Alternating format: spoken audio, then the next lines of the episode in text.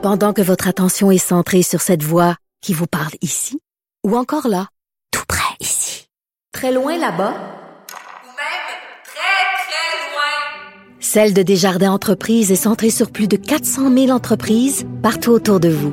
Depuis plus de 120 ans, nos équipes dédiées accompagnent les entrepreneurs d'ici à chaque étape pour qu'ils puissent rester centrés sur ce qui compte, la croissance de leur entreprise.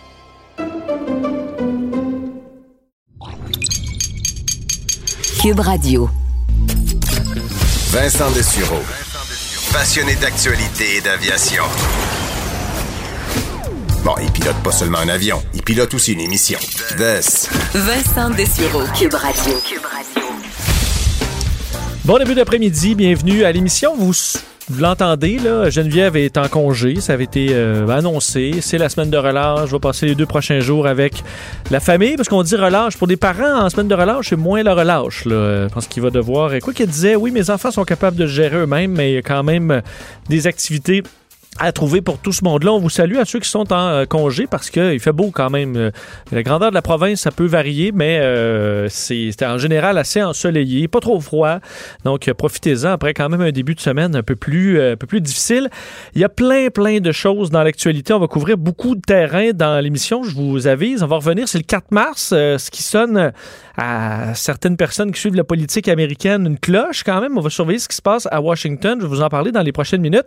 Mais quand même, je veux commencer par une, une bonne nouvelle, enfin quelque chose qui me réjouit profondément aujourd'hui. D'un, euh, faire le bilan, là, on a 707 nouveaux cas, donc euh, un bilan encore là très stable depuis plusieurs jours, ce qui est euh, encourageant et pas en même temps. Plus 20 décès, euh, plus 8 personnes hospitalisées, moins 5 personnes aux soins intensifs, 16 600 doses de vaccins administrés. Ça, c'est un chiffre qui, oui, a monté pas mal par rapport à la semaine dernière, mais il faut qu'il monte plus. J'ai hâte de voir des 20 000, 24 000. Il faut pour pouvoir livrer là, et administrer tous les vaccins qu'on a parce que là, ils arrivent il va falloir augmenter la cadence. Et pour l'instant, on semble euh, topper, pardonnez-moi l'expression, mais à ça, 16 000, 17 000. Je comprends qu'on est dans une clientèle difficile à vacciner, euh, qui prend peut-être plus de temps. Quoi, je vois quand même des témoignages de gens qui disent, moi j'avais ma, grand-mère ou ma mère avait un rendez-vous à 10h45 10h55, elle était sortie de là. là. Ça va jusqu'à. Il faut rester peut-être un 15 minutes, mais ça va vraiment rondement. On veut voir ces chiffres-là quand même augmenter. Et pourquoi une nouvelle qui me réjouissait quand même euh, aujourd'hui? Et je pense que c'est une nouvelle qui doit réjouir euh, tout le Québec. on a tellement été dans le négatif que je pense qu'il faut s'arrêter un instant pour euh, ben, regarder un peu ce qui se passe en CHSLD. Ça fait, nous, avec Mario dans le retour, plusieurs jours maintenant qu'on regarde les cas en CHSLD qui disparaissent carrément. On était la semaine dernière autour de peut-être 4, 5 cas par jour, euh, mais là, il n'y en a plus, pratiquement plus. En fait, dans les dernières 24 heures, un seul nouveau cas a été signalé dans tout le réseau des CHSLD. Il faut se rappeler, en un an, on a à peu près 5000 morts en CHSLD, en fait plus que 5000 morts, 5322 morts pour être euh, précis. Ça a été l'hécatombe, ça a été le, talon d'Achille du Québec, ça a été un drame national dont on va se souvenir euh, toute notre vie et qui est une tâche quand même sur tout ce que, peu importe ce que va faire le Québec pour se sortir de la pandémie, puis même si oui, on voit la lumière au bout du tunnel, euh, ce qui s'est passé, le drame en CHSLD, on va l'avoir sur la conscience. Et les gouvernements précédents l'ont sur la conscience, autant du, du PQ que du PLQ que de la CAQ, évidemment, plus récemment. Mais euh, on s'en est sorti. Et euh, cette crise-là est à toute fin pratique terminée. Évidemment, il y a toujours un, un entre guillemets avec les variants, puis on peut voir des variants arriver qui résistent au vaccin. Mais c'est un combat qu'on a finalement gagné, enfin on peut dire en ce moment. Euh, d'ailleurs, euh, Gaston Desserre, médecin épidémiologiste à l'Institut national de santé publique, disait aujourd'hui que le vaccin a eu un gros impact chez les résidents. Puis on, était prudent parce que, évidemment, les cas en CHSLD se sont mis à baisser en même temps que ben, les cas dans la province en général. Donc, on ne savait pas trop quelle partie est due au, euh, au, vaccin, quelle partie est due tout simplement au fait que ben, le virus circule moins dans la population. On comprend que c'est les deux. Les deux de front ont fait que euh, c'est, la COVID, là, elle n'est plus dans les CHSLD. À part de quelques petits cas euh, par-ci par-là qu'on euh, combat évidemment rapidement lorsque ça sort. Euh, D'ailleurs, Michel Nardella, président de l'Association des établissements de longue durée privés du Québec, disait le vaccin, c'est le dernier clou dans le cercueil du virus. Donc, oui, on a travaillé très fort pour éviter que des préposés se promènent à gauche, à droite. On a formé cet été pratique, en fait, des milliers, presque 10 000 préposés aux bénéficiaires pour essayer de régler tout ça. Ça a été euh, vraiment fou ce qui a dû être fait pour reprendre le contrôle en CHSLD. On peut quand même se le dire. Euh, on arrive à des résultats. Et cette crise-là en CHSLD est pour l'instant terminée ou sur pause. On va espérer que ce soit vraiment terminé. Mais je pense que ça vaut la peine de le dire et de le souligner euh, aujourd'hui. Ça fait deux, trois semaines qu'en CHSLD, ça va très bien. Puis là, on va voir les 85 ans et plus dans la population en générale. Ben, ces, ces, cas-là vont baisser dramatiquement. Ensuite, on commence à vacciner les 70 à 85. Ben, on va voir ça baisser. Et c'est un combat qu'on va euh, finir par gagner. Évidemment, plusieurs euh, régions du Québec étaient heureuses hier ont passé en zone orange. On va parler de ça quand même dans l'émission parce qu'il y a des régions plus loin, euh, plus loin, ça dépend si vous nous écoutez que vous êtes là.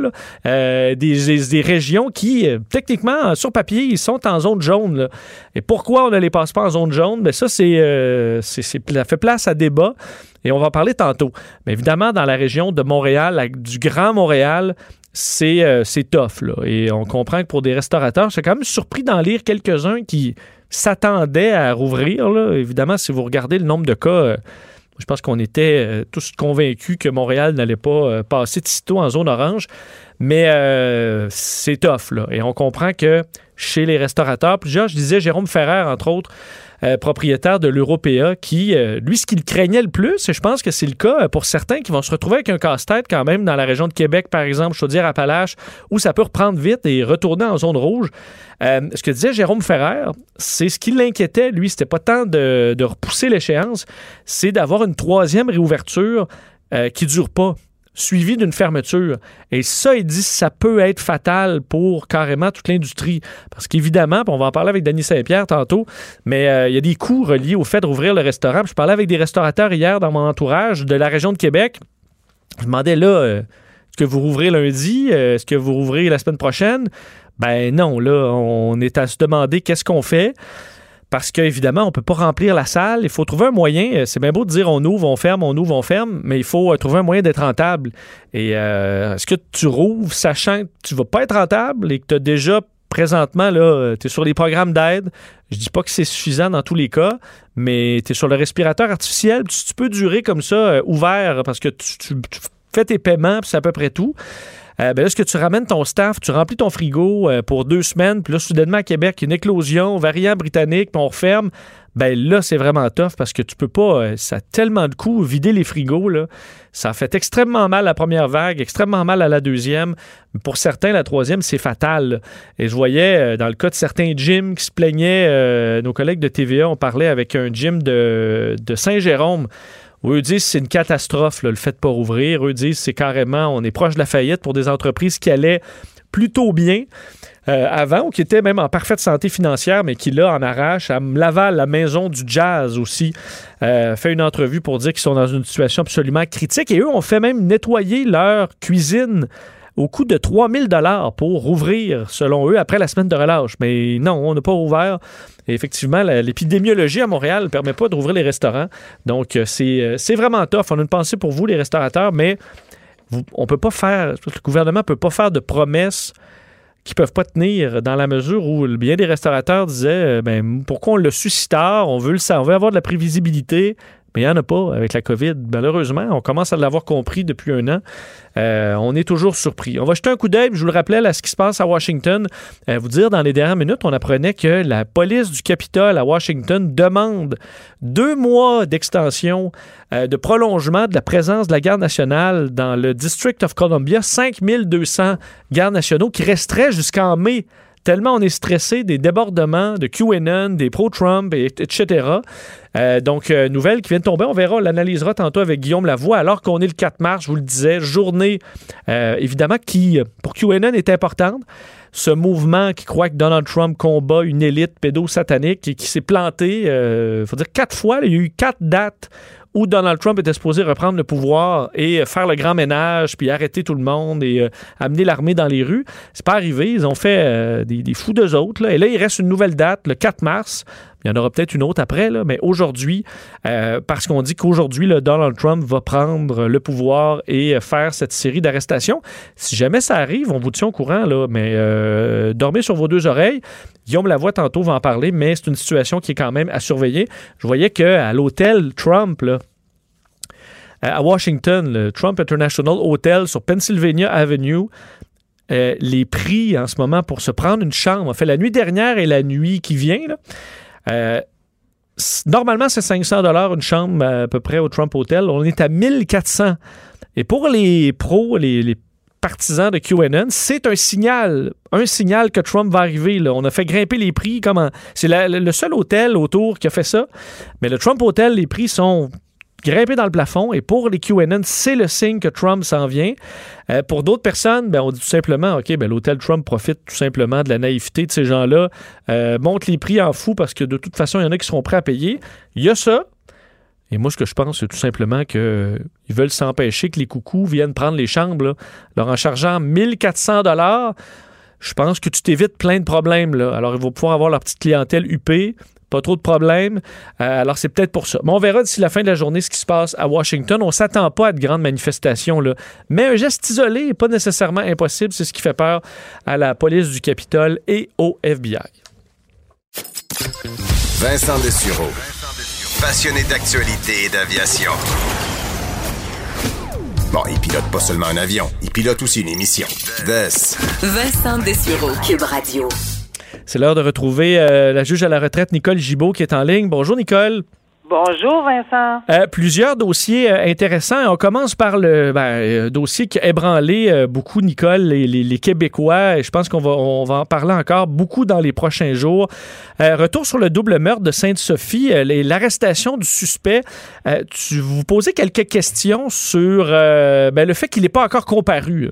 Oui, ben c'est ça. J'entendais, je voyais des commentaires passer sur mon Dieu, qu'est-ce qui se passe? Il n'est pas encore, il n'a pas encore comparu. Euh, euh, que, quel est son statut, etc. Donc, euh, on a compris là qu'il est à l'hôpital sous garde, donc un statut de détenu là, techniquement, là, et que euh, évidemment, là, pour pouvoir comparaître devant le tribunal, puis on parle de 24 heures, etc., faut, faut toujours bien que la personne soit consciente euh, réalise où elle est, que, qui, qui lui parle, euh, comment prendre une décision. Ça, c'est d'une importance capitale.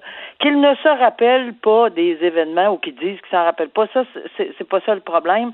Le problème, c'est que savoir qui il est, euh, où il est, alors qu'il, tu sais, puis alors on sait qu'il était euh, il est arrivé un accident très grave que peut-être il aurait provoqué, on ne sait pas encore. C'est, c'est évidemment euh, ce qui circule. Alors, on va le faire comparaître quand il sera euh, apte, quand il sera capable physiquement et il y a, il y a des façons, là. Euh, on est quand même en 2021, là. Il y a des façons de le faire comparaître par visioconférence, pas le déplacer, pas déplacer tout le tribunal pour ça. Oui, parce que les, donc là, il n'y a pas de délai. il, peut, pourrait rester, si mettons, un, un, suspect dans le coma là, pendant deux mois, ça ne change rien. Là. On va attendre qu'il soit en état. Ben, il faut. Il n'y a, aucun choix. Il faut vraiment que la personne, la comparution, c'est d'être, de s'assurer que la personne comprend euh, qu'il est euh, qu'il est accusé, puis c'est des crimes les plus sérieux là. Alors des, de, de quel crime et euh, il va avoir le droit, puis si évidemment il, y aura quelqu'un qui va l'accompagner, de toute évidence, on va lui procurer le service d'un avocat pour l'accompagner, mais il faut qu'il sache au moins comment communiquer et comprendre. alors ça c'est absolument important. Et en attendant, il est sous garde, il peut tu sais, je veux dire, c'est clair qu'il ne peut pas se sauver. Euh, il est bien entouré. Euh, il faut rassurer les gens qu'on on verra pas on, verra pas cette personne-là se sauver dans l'hôpital. Je suppose qu'il y a de la sécurité pour ça, mais aussi pour éviter des suicides?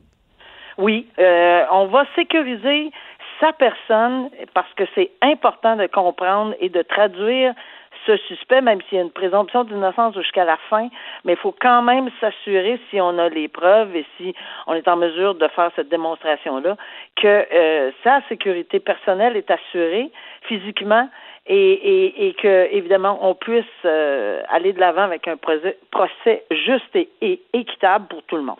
Et dernière question sur Sainte-Sophie, vous en avez peut-être parlé dans les, euh, depuis que c'est arrivé, mais dans, le cas de l'accident, un accident causé, euh, si c'est un geste volontaire, euh, quel genre d'accusation ça, amène? Est-ce qu'on peut, si là le, le passager, on comprend, est, est blessé mais va s'en sortir, si la personne était morte, est-ce que ça peut être un homicide carrément?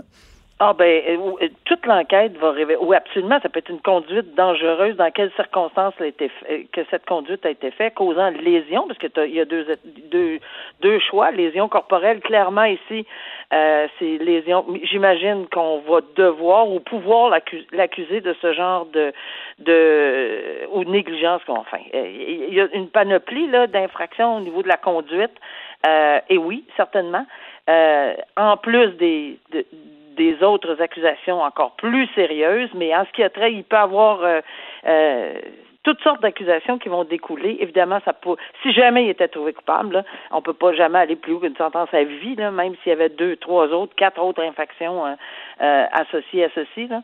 Alors, euh, ça serait euh, dans ce contexte-là. Faisons le tour de quel- quelques dossiers très intéressants dans le monde euh, judiciaire, en commençant par ce Montréalais de confession musulmane qui a, qui a menacé à répétition ses filles de les tuer si elles osaient enlever leur voile. On parle également de violence physique. Il a été déclaré coupable sur toute la ligne. Ah, absolument, sur toute la ligne. Puis euh, c'est intéressant de voir euh, les propos tenus par la juge dans ce dossier-là. Euh, C'était clair, net et précis son verdict de culpabilité. Euh, on parle d'enfants, là, on parle de jeunes de, de plus bas. On parle pas tout petit, tout petit, là, mais on parle d'enfants qui allaient à l'école. Et euh, effectivement, le récit était fait frissonner. Euh, pourquoi? Parce que on, on exigeait sous peine d'être battu euh, que si ne- ces filles ne portaient pas le voile euh, et qu'ils portaient des vêtements trop courts, euh, se sentaient plus québécois, qui avaient l'air plus des québécoises, euh, qui obéissaient pas, ben ils étaient battus. Alors, euh, mais grâce à la vigilance de d'un éducateur, et ça c'est on, on on lève notre chapeau et on salue euh, cet éducateur ou tous les éducateurs ou toute personne, voisin, ami, euh, peu importe, qui lève le, le, le drapeau rouge parce qu'on sait ce que c'est un enfant, même l'enfant, quand on lui a signalé, c'est quand euh, elle, cette, cette, cette jeune enfant-là a dit à son éducateur ce qui se passait. Elle ne voulait pas, là. Non, non, non, je vais me faire euh, chicaner, je vais me faire battre. euh, Mais c'est ça, d'aller de l'avant pour, ce- pour cet, éducateur-là, c'est pas un choix facile là, parce que, euh, évidemment, la jeune fille était terrorisée par son père, euh, voulait pas que, son, que cet éducateur-là porte plainte, donc euh, c'est quand même un choix vraiment déchirant. C'est un choix déchirant, mais c'est un choix qui c'est plus un bon. choix pour les ben, c'est pour l'éducateur, il pouvait pas faire autrement là. D'avoir des propos de cette nature-là venant d'un enfant, maintenant, euh, on connaît ce que où ça peut peut-être mener, tu sais, on veut pas dire que c'est là que ça aurait mené, mais on a en tête toutes sortes de dossiers là euh, où il y a des enfants qui ont été tellement malmenés et finalement ça a très très très mal tourné. Puis c'était une très bonne chose, il fallait qu'il le fasse, c'était une obligation pour lui de le faire. Et, mais évidemment, il fallait prendre les mesures nécessaires et immédiatement enlever tout le monde de là. Puis je pense que c'est dans ce contexte-là qu'on a agi. Les filets, c'est un filet de sécurité, l'éducateur. Est-ce qu'il y avait, on a certainement vérifié un ensemble de circonstances avant tout simplement de, de, de, de partir avec les sirènes, là, puis, puis, puis au risque que d'autres enfants dans la maison soient, soient, soient dans, les, dans le collimateur. Et je disais que les filles étaient présentes en cours, euh, portaient pas le voile, donc ils- elles ont quand même eu énormément de courage aussi rendu là. On comprend que la, la- euh, c'est la mère maintenant qui a euh, fait la garde complète de ces, de ces deux filles-là, mais non seulement elles se sont présentées au procès, mais euh, n'ont pas mis le Ouais. voile. Mais je pense que en, en soi, là, c'est peut-être euh, non seulement, ouais, c'est, aussi une très grande victoire pour elle. Ils doivent être fiers d'elle euh, et ils ont droit de ne pas porter le voile si effectivement ils voulaient pas le porter. Et lui, de toute évidence, on a compris qu'il a perdu tous ses droits euh, à titre d'autorité de père, là, autorité parentale. Donc, il n'a plus du tout mise sur euh, ces jeunes filles-là. Euh, alors, ouais, c'est moi aussi l'image de voir les filles pas de voile en avant de cette personne-là. Euh, ça a dû passer un message euh, qui qui ont pas dû qui a pas dû lui apprécier beaucoup, mais c'est exactement ce que je pense qu'on voulait faire dans dans la situation. Est-ce que c'est une bonne stratégie lorsqu'on est accusé, euh, Nicole, de, de menacer les jurés? Oh, que c'est pas une bonne idée. Raconte-nous ça, qu'est-ce qui s'est passé, ouais? Quelle histoire! Apparemment que ce monsieur-là, ben, d'emblée, là, excellent sujet. Pourquoi? Parce qu'il y a plusieurs petits points. On va essayer d'y aller rapidement. Là. D'abord, premièrement, c'est un individu qui se représentait seul. Donc, moi, là, je vais aller, je vais, je vais aller rétroactivement. À mon avis, il n'a jamais été représenté. Donc, lors de la comparution, lorsque on lui a demandé quel choix, parce qu'on ne sait même pas de quelle accusation, puis on peut pas n'en parler non plus. On, va taire tout ça, puis on va, on va expliquer ça tantôt. Mais cette personne-là, lorsqu'il s'est présenté pour comparaître la première fois, on a dû lui dire, comme j'ai fait souvent dans ma vie, vous avez le choix d'être jugé par un juge seul, juge et jury, juge de la Cour du Québec, que décidez-vous? Et là, il n'y a pas d'avocat. Il fait pas de choix. L'obligation du juge, c'est de, de- d'inscrire au procès verbal que son choix, c'est juge et jury. Et lui, il n'a jamais eu d'avocat par la suite. Donc, par conséquent, ils ils sont allés avec le- le seul choix possible qui reste à la- au tribunal, c'est de donner un procès par jury devant ses pairs. Et là, il n'y a encore pas d'avocat. Ça, c'est compliqué, faire un procès par jury, pas d'avocat. Donc, la Cour a nommé un, a demandé de nommer un ami de la Cour. Puis souvent, on entend ça dans les nouvelles, souvent on entend ça dans les journaux, on lit ça dans les journaux. C'est quoi un ami de la Cour?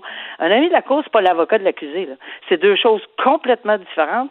C'est quelqu'un qui fait le pont entre l'accusé et le ou la juge et qui aide. C'est sûr qu'on a plusieurs fois dans, ça m'est arrivé de nommer des amis de la cour, puis on est obligé de suspendre pour qu'il ait expliqué, parce que c'est un pont, là. Il va expliquer à l'extérieur à l'accusé, puis il revient, puis il transmet des informations au tribunal. C'est pas facile, là.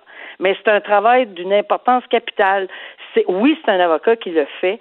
Et il y a des avocats à Montréal qui le font, là. euh, c'est presque un, un travail euh, tout le temps qu'ils font, ça, là. C'est vraiment extraordinaire de les voir faire. Alors, c'est un beau travail, mais euh, sont là pour vraiment essayer de balancer les affaires. Dans le cas ici, là, euh, bon, euh, tout, tout a sauté quand il s'est adressé au jury en les regardant à, à- à tout le monde. Il dit chacun de vous, je vais vous tuer. Oh, que c'est pas une bonne idée. Et le tribunal, la juge a réagi, les procureurs ont réagi, ont fait sortir l'accusé. Ils ont discuté, puis là, ben comment comment régler ça? Est-ce qu'on fait revenir les jurés après qu'ils ont fini de trembler ou, ou, ou peu importe leur réaction, puis dire continuez d'écouter la preuve dans ce dossier-là, et on va essayer d'oublier ça et d'avoir une décision là, qui qui viendrait pas là, faire mettre un petit nuage ou une crainte. C'est impossible. on peut pas s'assurer que 12 Ah non. personnes vont Parce qu'ils vont prendre une décision pour se protéger eux-mêmes. On peut quand même Ben. calculer ça en disant on va l'envoyer en dedans pour un bon bout de temps. Ben, tu sais, c'est parce qu'il y a plusieurs, plusieurs irritants, commençant par le fait de se faire pointer puis de se faire dire qu'on va se faire tuer, là. On Alors, retrouve une euh, victime soi-même dans le membre et juré. là. Alors, le tribunal a pris une très bonne décision. Ce qui était compliqué, c'est qu'immédiatement, la couronne a demandé pour protéger euh, le prochain juré, pour pas qu'il y ait de divulgation de quoi que ce soit du nom de, des accusations, puis c'est là qu'on en revient à l'ordonnance de non-publication, ben, le tribunal a dit non, ordonnance de non-publication. Là, il y a des, des sociétés euh, journalistes, de journalistes qui ont, euh, qui ont fait des pressions, ils ont demandé au tribunal, et ça s'est réglé finalement par on, on nomme pas l'accusé, on nomme pas les accusations, on pas référence. Donc, on peut en parler aujourd'hui, mais on sait même pas de qui on parle, mais on sait de quoi on parle.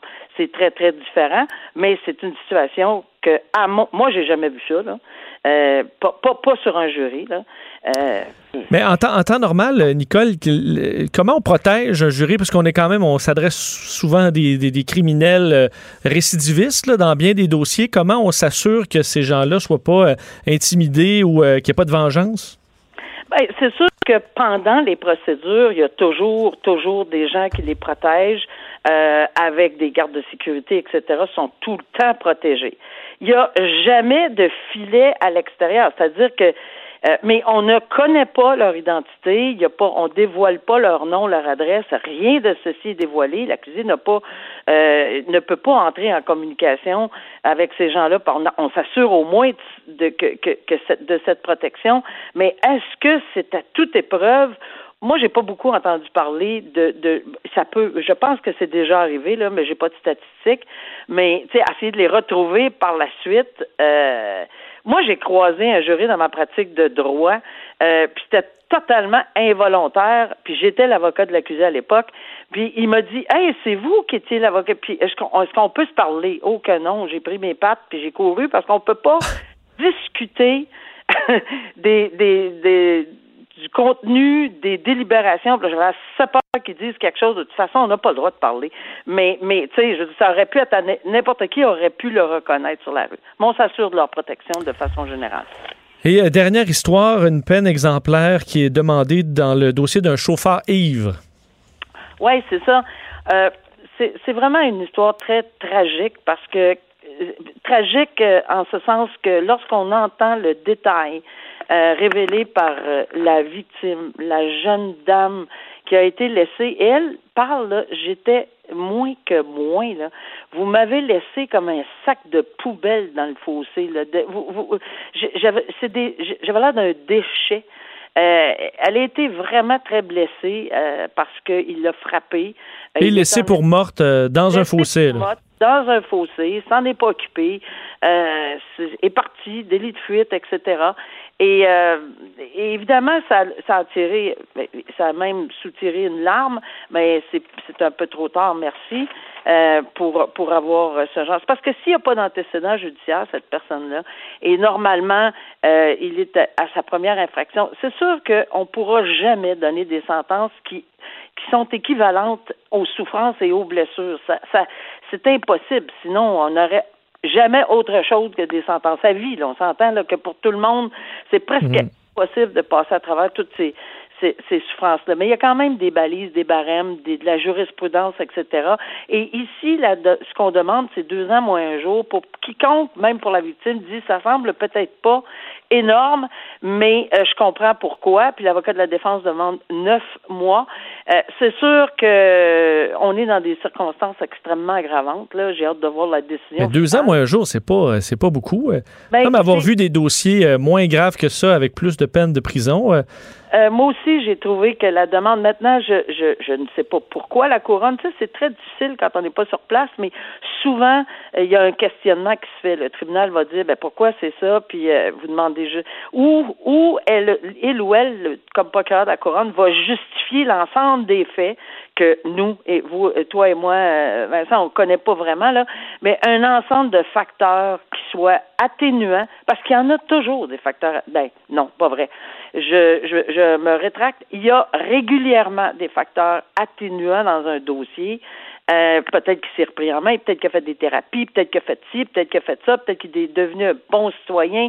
Et oui, on punit le crime, mais c'est sûr que ça fait partie des facteurs. Alors, il y a peut-être un ensemble de circonstances. Peut-être que si c'était un récidiviste, évidemment, on n'aurait pas demandé deux moins un. Fait que pourquoi deux moins un? Sûrement qu'il y a des il y a des facteurs qui ont fait la couronne l'a demandé. Sinon, le juge ou la juge peut questionner. Mais pourquoi vous demandez ça? Parce que je l'ai vu dans d'autres dossiers où on, pose des questions, mais pourquoi? Euh, vous demandez pas plus, ou même, j'ai déjà vu, mais non, mais c'est exagéré, là, vous, vous réclamez deux ans, moins un jour pour telle infraction sans, sans antécédent judiciaire. Hmm. On parle pas de ce cas-là, là, mais parce que je me souviens, j'avais couvert dans la région de Québec le dossier, un dossier qui avait été médiatisé euh, d'Yvan Paré. C'était sur le boulevard Amel, un, entrepreneur qui avait eu un contrat, avait pris son volant pour la première fois là, euh, en boisson, avait frappé une jeune femme qui est décédée. J'avais suivi un peu le procès. Il avait écopé de cinq ans de prison. Euh, ce qui était une sentence exemplaire qui a été euh, en appel, ensuite réduite à trois ans. Ça s'est rendu même jusqu'en Cour suprême. Donc, même un dossier de juge couture. Ah, ben, vous voyez, je, me, suis, dit que ça, ça, allait vous sonner une cloche. Mais donc, donc, oui. dans un cas comme ça où la, la, la personne n'a pas été, si je me souviens bien de l'histoire, pas laissée pour morte, mais le gars est copé de 5 ans, le réduit, mais au moins 3 ans. Et là, Oui. dans le cas qui m'apparaît un des pires auxquels on peut euh, penser, ben, ce serait moins que ça. Donc, la jurisprudence est, Non, mais est- je est pas à la que hausse. Sans vouloir, là, je, je, j'avais, je l'avais sur le bout de la langue, le nom de la cause, puis c'est vrai que ça a monté jusqu'à la Cour suprême, et on s'en sert maintenant dans les dossiers. Mais il y avait eu euh, deux personnes de décédées, à ma connaissance. Euh, il y avait, je pense, je suis pas certaine, certaine, là, mais il y avait vraiment eu euh, des circonstances absolument exceptionnelles, et c'est pour ça qu'on était rendu, on s'était rendu jusque là, parce que ça n'avait aucun bon sens de voir les circonstances de ce- cet accident-là, en- alors que la personne est en faculté affaiblie, etc. Mhm. Et, et, et bon, mais mais il y a vraiment des circonstances. S'il n'y a pas de décès, si c'est juste des lésions, c'est pas juste des lésions, qu'est-ce qu'on dit là? C'est, qu'il n'y a pas de Je comprends. Il y, a une, il y a une gradation quand Ben, même. Il y a une gradation, c'est ça. C'était un, euh, c'était un décès, Sarah Dominique Blanchet, une jeune femme de 22 ans, mais ça avait vraiment ébranlé beaucoup euh, euh, la, la, la, la, la ville de Québec. On comprend que là, c'est un décès, tandis que là, on parle de, de lésions, puis il y a une gradation, Exact. effectivement, mais deux ans moins un jour, ça me paraît quand même Ah, assez, pas, nous, assez au clément. Québec, là, on n'est pas les héros des sentences. Là. Si on compare euh, même avec les autres provinces, ou euh, tu sais, euh, je pense que depuis que je- j'ai été nommé que le mot sentence bonbon, on l'entend tout le temps. Puis je sais que mes collègues étaient bien insultés, mais c'est une réalité, là. C'est parce que c'est des choses qui arrivent, c'est une jurisprudence qui s'installe, malheureusement, et ou heureusement. Euh, c'est- ça, l'état Hmm. du droit ici. euh, alors, euh, voilà. Euh, Nicole Gibault, euh, merci beaucoup. Bonne journée. Ça m'a fait plaisir. À demain, À Vincent. demain. Pendant que votre attention est centrée sur vos urgences du matin, vos réunions d'affaires du midi, votre retour à la maison ou votre emploi du soir, celle de Desjardins Entreprises est centrée sur plus de 400 000 entreprises à toute heure du jour. Grâce à notre connaissance des secteurs d'activité et à notre accompagnement spécialisé, nous aidons les entrepreneurs à relever chaque défi pour qu'ils puissent rester centrés sur ce qui compte, le développement de leur entreprise.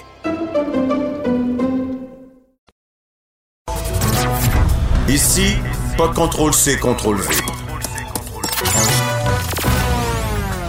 On laisse les autres se copier entre eux. Vous écoutez Vincent Dessureau.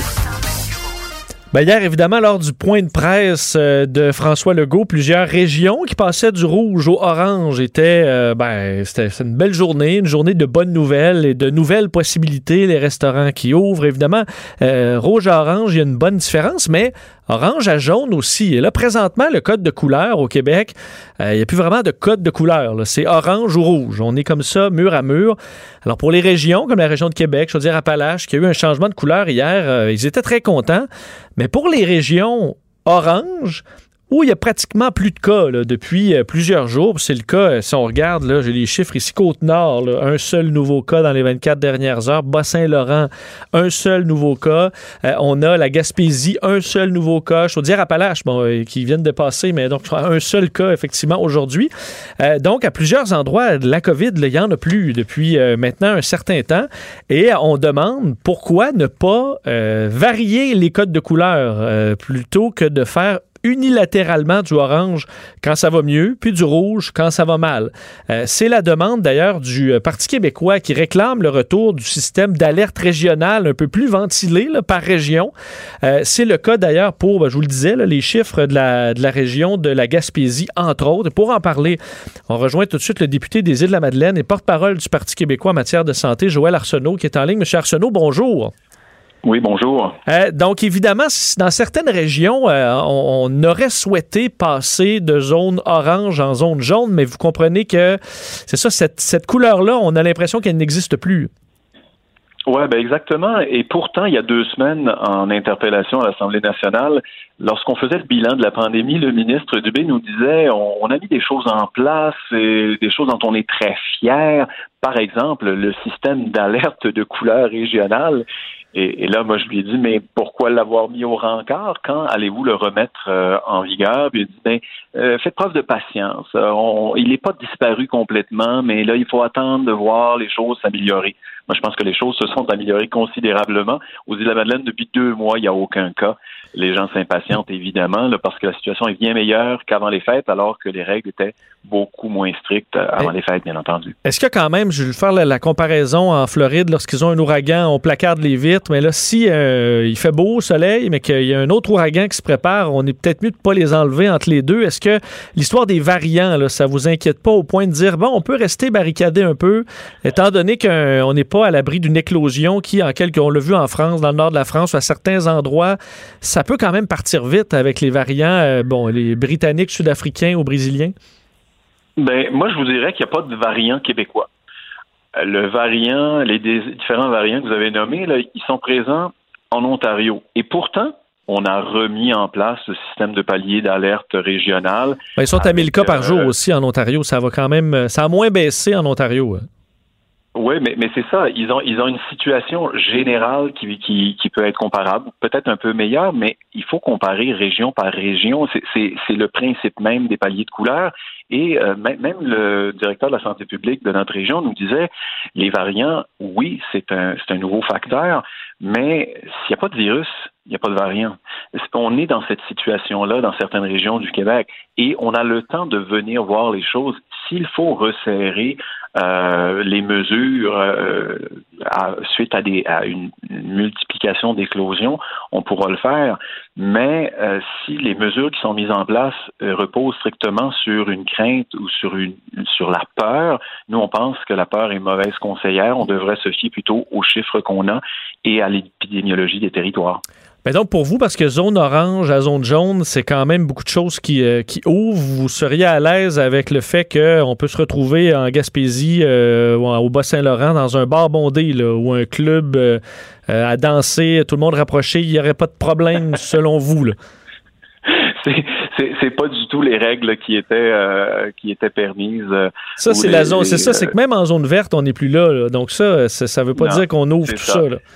Non, parce que faut, on sait que la normalité qu'on souhaite, le, c'est pas celle qu'on a connue avant la pandémie. Ça, ça c'est clair. Mais si vous demandez à des gens, par exemple, des tenanciers de bar, puisque vous le mentionnez, qui avaient mis en place toute une série de mesures de distanciation, qui avaient réduit la capacité du bar, qui contrôlaient les entrées, qui exigeaient que tout le monde soit assis, pas plus que quatre par table et tout ça, et qui n'ont vu aucune éclosion, mais du jour au lendemain, leur fermeture imposée, ils se disent, mais mais pourquoi?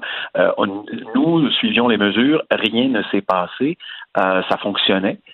Pourquoi changer une formule gagnante euh, si elle a fonctionné à l'automne? Pourquoi elle ne fonctionnerait pas maintenant? Euh, le couvre-feu. Évidemment, les paliers ont été faits avant euh, qu'existe le couvre-feu au Québec. On comprend que là, passer en orange, euh, c'est bon, vous avez le couvre-feu un peu plus tard, à 9h30 au lieu de 8h. Un couvre-feu en zone jaune, est-ce que vous l'imaginez ou est-ce qu'on devrait repousser l'heure encore ou carrément qu'il n'y en ait pas du tout? Ben, en fait, moi, quand on a annoncé le couvre-feu, on l'a annoncé sous l'angle d'une mesure d'électrochoc un électrochoc nécessaire parce que toutes les mesures qui étaient imposées en zone rouge étaient atteintes et il fallait quelque chose de supplémentaire. Alors c'est comme ça que nous, on a compris l'imposition d'un couvre-feu pour une période limitée, un traitement choc, et puis ensuite on allait revenir éventuellement, pensait-on, au niveau rouge, les choses s'améliorant au niveau orange, jaune et vert. Et là, euh, ben, ce qu'on voit, c'est qu'à l'usage, le gouvernement trouve que c'est assez confortable d'avoir un, couvre-feu. Et là, plutôt que l'enlever, il modifie les heures. Euh, nous, ce qu'on demande, c'est quels sont les indicateurs qui font qu'un jour ou l'autre, on va avoir la levée du couvre-feu. Quelle est la valeur ajoutée de le conserver si la situation épidémiologique permet aux gens de se rencontrer, permet aux bars de ouvrir ou au gym ou, même aux arénas? À ce moment-là, le couvre-feu, à quoi sert-il? Euh, moi, j'aimerais que le gouvernement nous donne ses critères, puis il a toujours refusé de le faire. Pensez-vous que là, avec ça, ils sont peut-être juste aussi débordés, dans le sens que ventilés par région, là, en ce moment, on, réagit au plus urgent, qui était d'en faire passer certains en zone orange et qu'on va affiner un peu le jeu euh, au, fil des semaines? Oui, mais je, pense que c'est effectivement euh, le cas. Euh, mais le gouvernement, à mon point de vue, là, puis évidemment, on comprend que c'est une pandémie et une crise jamais vue, mais on semble parfois vouloir se compliquer la vie. Prenez par exemple les tests rapides qui étaient utilisés un petit peu partout. Puis ici, il fallait faire des tests sur les tests rapides, puis des projets pilotes avant des utiliser. Ça n'a pas été simple. Puis on a tergiversé sur le masque, on tergiverse sur le retour au, palier.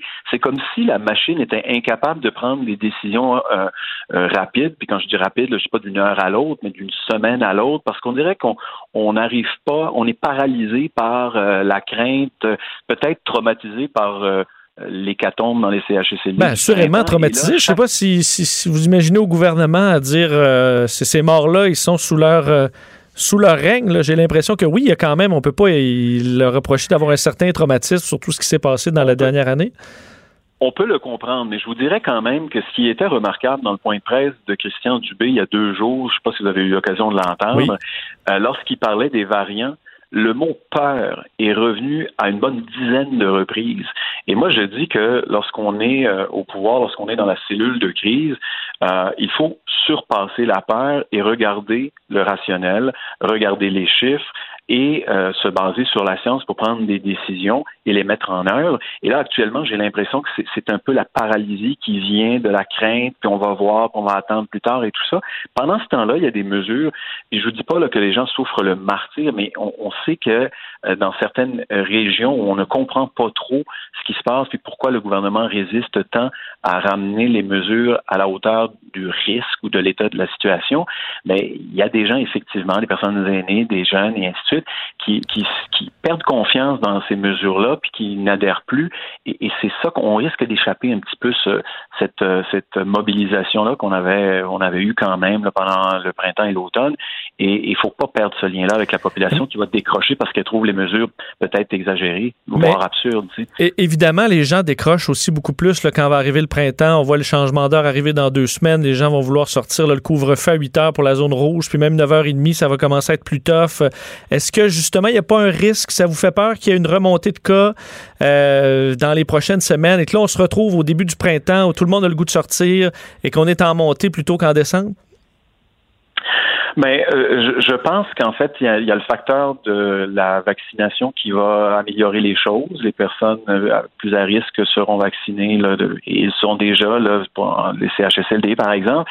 Euh, on, fonde aussi beaucoup d'espoir sur le retour de, vers, l'été en espérant que le même phénomène que l'année passée se produise, qu'on soit un peu plus en, plein air et que la transmission soit, soit moins présente.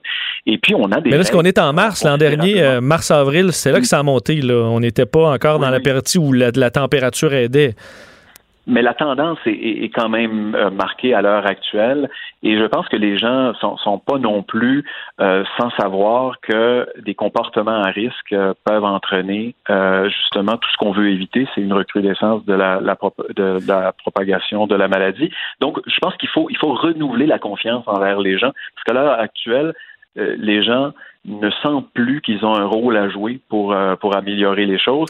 Le fait de basculer en zone orange, le, message est revenu hier. Il faut qu'ils reviennent avec force de dire c'est nous, quelque part, c'est la population, c'est les communautés qui déterminent la suite des choses en partie. Mais il faut faire confiance à la population pour ça. Il faut leur donner un petit peu de latitude faut pas perdre la population, ça c'est sûr. On a très hâte de tomber en zone jaune et en zone verte. Ensuite, il n'y en a plus de code de couleur, ça c'est euh, certain. Joël Arsenault, merci beaucoup d'avoir été avec nous. Merci à vous. Au revoir. Joël Arsenault, député des Îles-de-la-Madeleine et porte-parole du Parti québécois en matière de santé. Justement, on va parler du dossier, mais pour la région de Québec, au retour avec le directeur régional de la santé publique. Pendant que votre attention est centrée sur cette voix qui vous parle ici, ou encore là, tout près ici, très loin là-bas, ou même très, très loin, Celle de Desjardins Entreprises est centrée sur plus de 400 000 entreprises partout autour de vous. Depuis plus de 120 ans, nos équipes dédiées accompagnent les entrepreneurs d'ici à chaque étape pour qu'ils puissent rester centrés sur ce qui compte, la croissance de leur entreprise.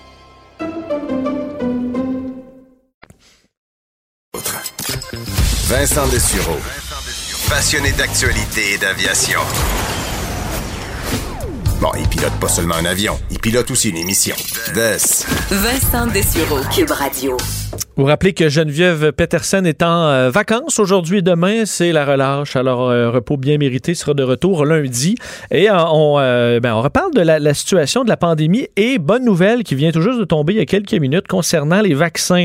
une conseillère médicale principale chez Santé Canada qui confirme que Santé Canada donnera le feu vert au vaccin de Johnson Johnson contre la COVID-19 d'ici sept jours. Alors, d'ici la semaine prochaine, on aura l'approbation de ce vaccin très pratique pour une très bonne raison, c'est que c'est une seule dose. Alors, on comprend qu'on avance pas mal plus vite à une seule dose plutôt qu'à deux doses.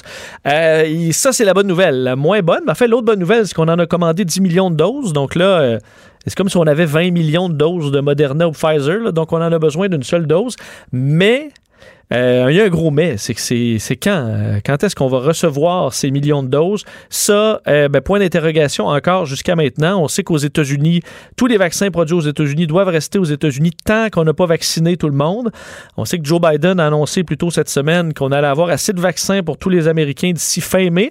Pas nécessairement pour l'administrer, mais pour du moins avoir les stocks.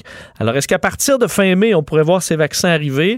Est-ce qu'on pourrait avoir des ententes pour en recevoir avant? Ben, on va le souhaiter ça demeure une bonne nouvelle en espérant que ça arrive plus tôt que tard. Évidemment, il y a eu le changement de euh, palier pour certaines régions hier. On en a jasé dans les dernières minutes et on poursuit notre discussion là-dessus avec le directeur régional de la santé publique d'une de ces régions qui est de la fait qui va passer de la zone rouge à la zone orange, la capitale nationale. Le directeur André Dontigny est en ligne. Monsieur Dontigny, bonjour. Bonjour, M. Dessureau. Euh, commençons peut-être par une réaction sur cette dernière nouvelle. On comprend que Johnson Johnson va, euh, va être approuvé au Canada très bientôt. Euh, vous voyez ça comme une bonne nouvelle? Est-ce que quand même il faudra que ces doses arrivent assez rapidement? Ben, écoutez, plus on a de vaccins disponibles euh, efficaces et mieux c'est pour la suite des choses euh, si on veut finir par finir de s'en sortir. Mais euh, là, présentement, on sait qu'on a les doses qui s'en viennent les plus importantes de Pfizer, de Moderna, AstraZeneca aussi qui est dans le décor, ce qui fait que, au fait, ça va devenir une question de, de logistique, d'utilisation la plus efficace, la plus adéquate possible, le plus rapidement possible, puis avec euh, le souhait, bien entendu, que toute la, population soit au rendez-vous cette vaccination. Est-ce qu'on comprend que s'il y a du Johnson Johnson qui arrive, est-ce que ce serait euh, techniquement le, premier à mettre en liste dans la mesure où c'est une seule dose, le cas est réglé? Euh, J'aurais de la difficulté à vous répondre maintenant comme ça. De, de, de, de euh, je, je, vous répondrai pas adéquatement. J'aurais besoin juste de, de, regarder de nouveau là, parce que vous me prenez un petit peu de cours. Pas, pas de problème. Parlons euh, justement de l'effet des vaccins en commençant parce que je parlais en début d'émission. Euh, c'est peut-être le premier combat gagné par le vaccin, celui en CHSLD. On voit la grandeur du Québec et c'est le cas dans la capitale nationale aussi.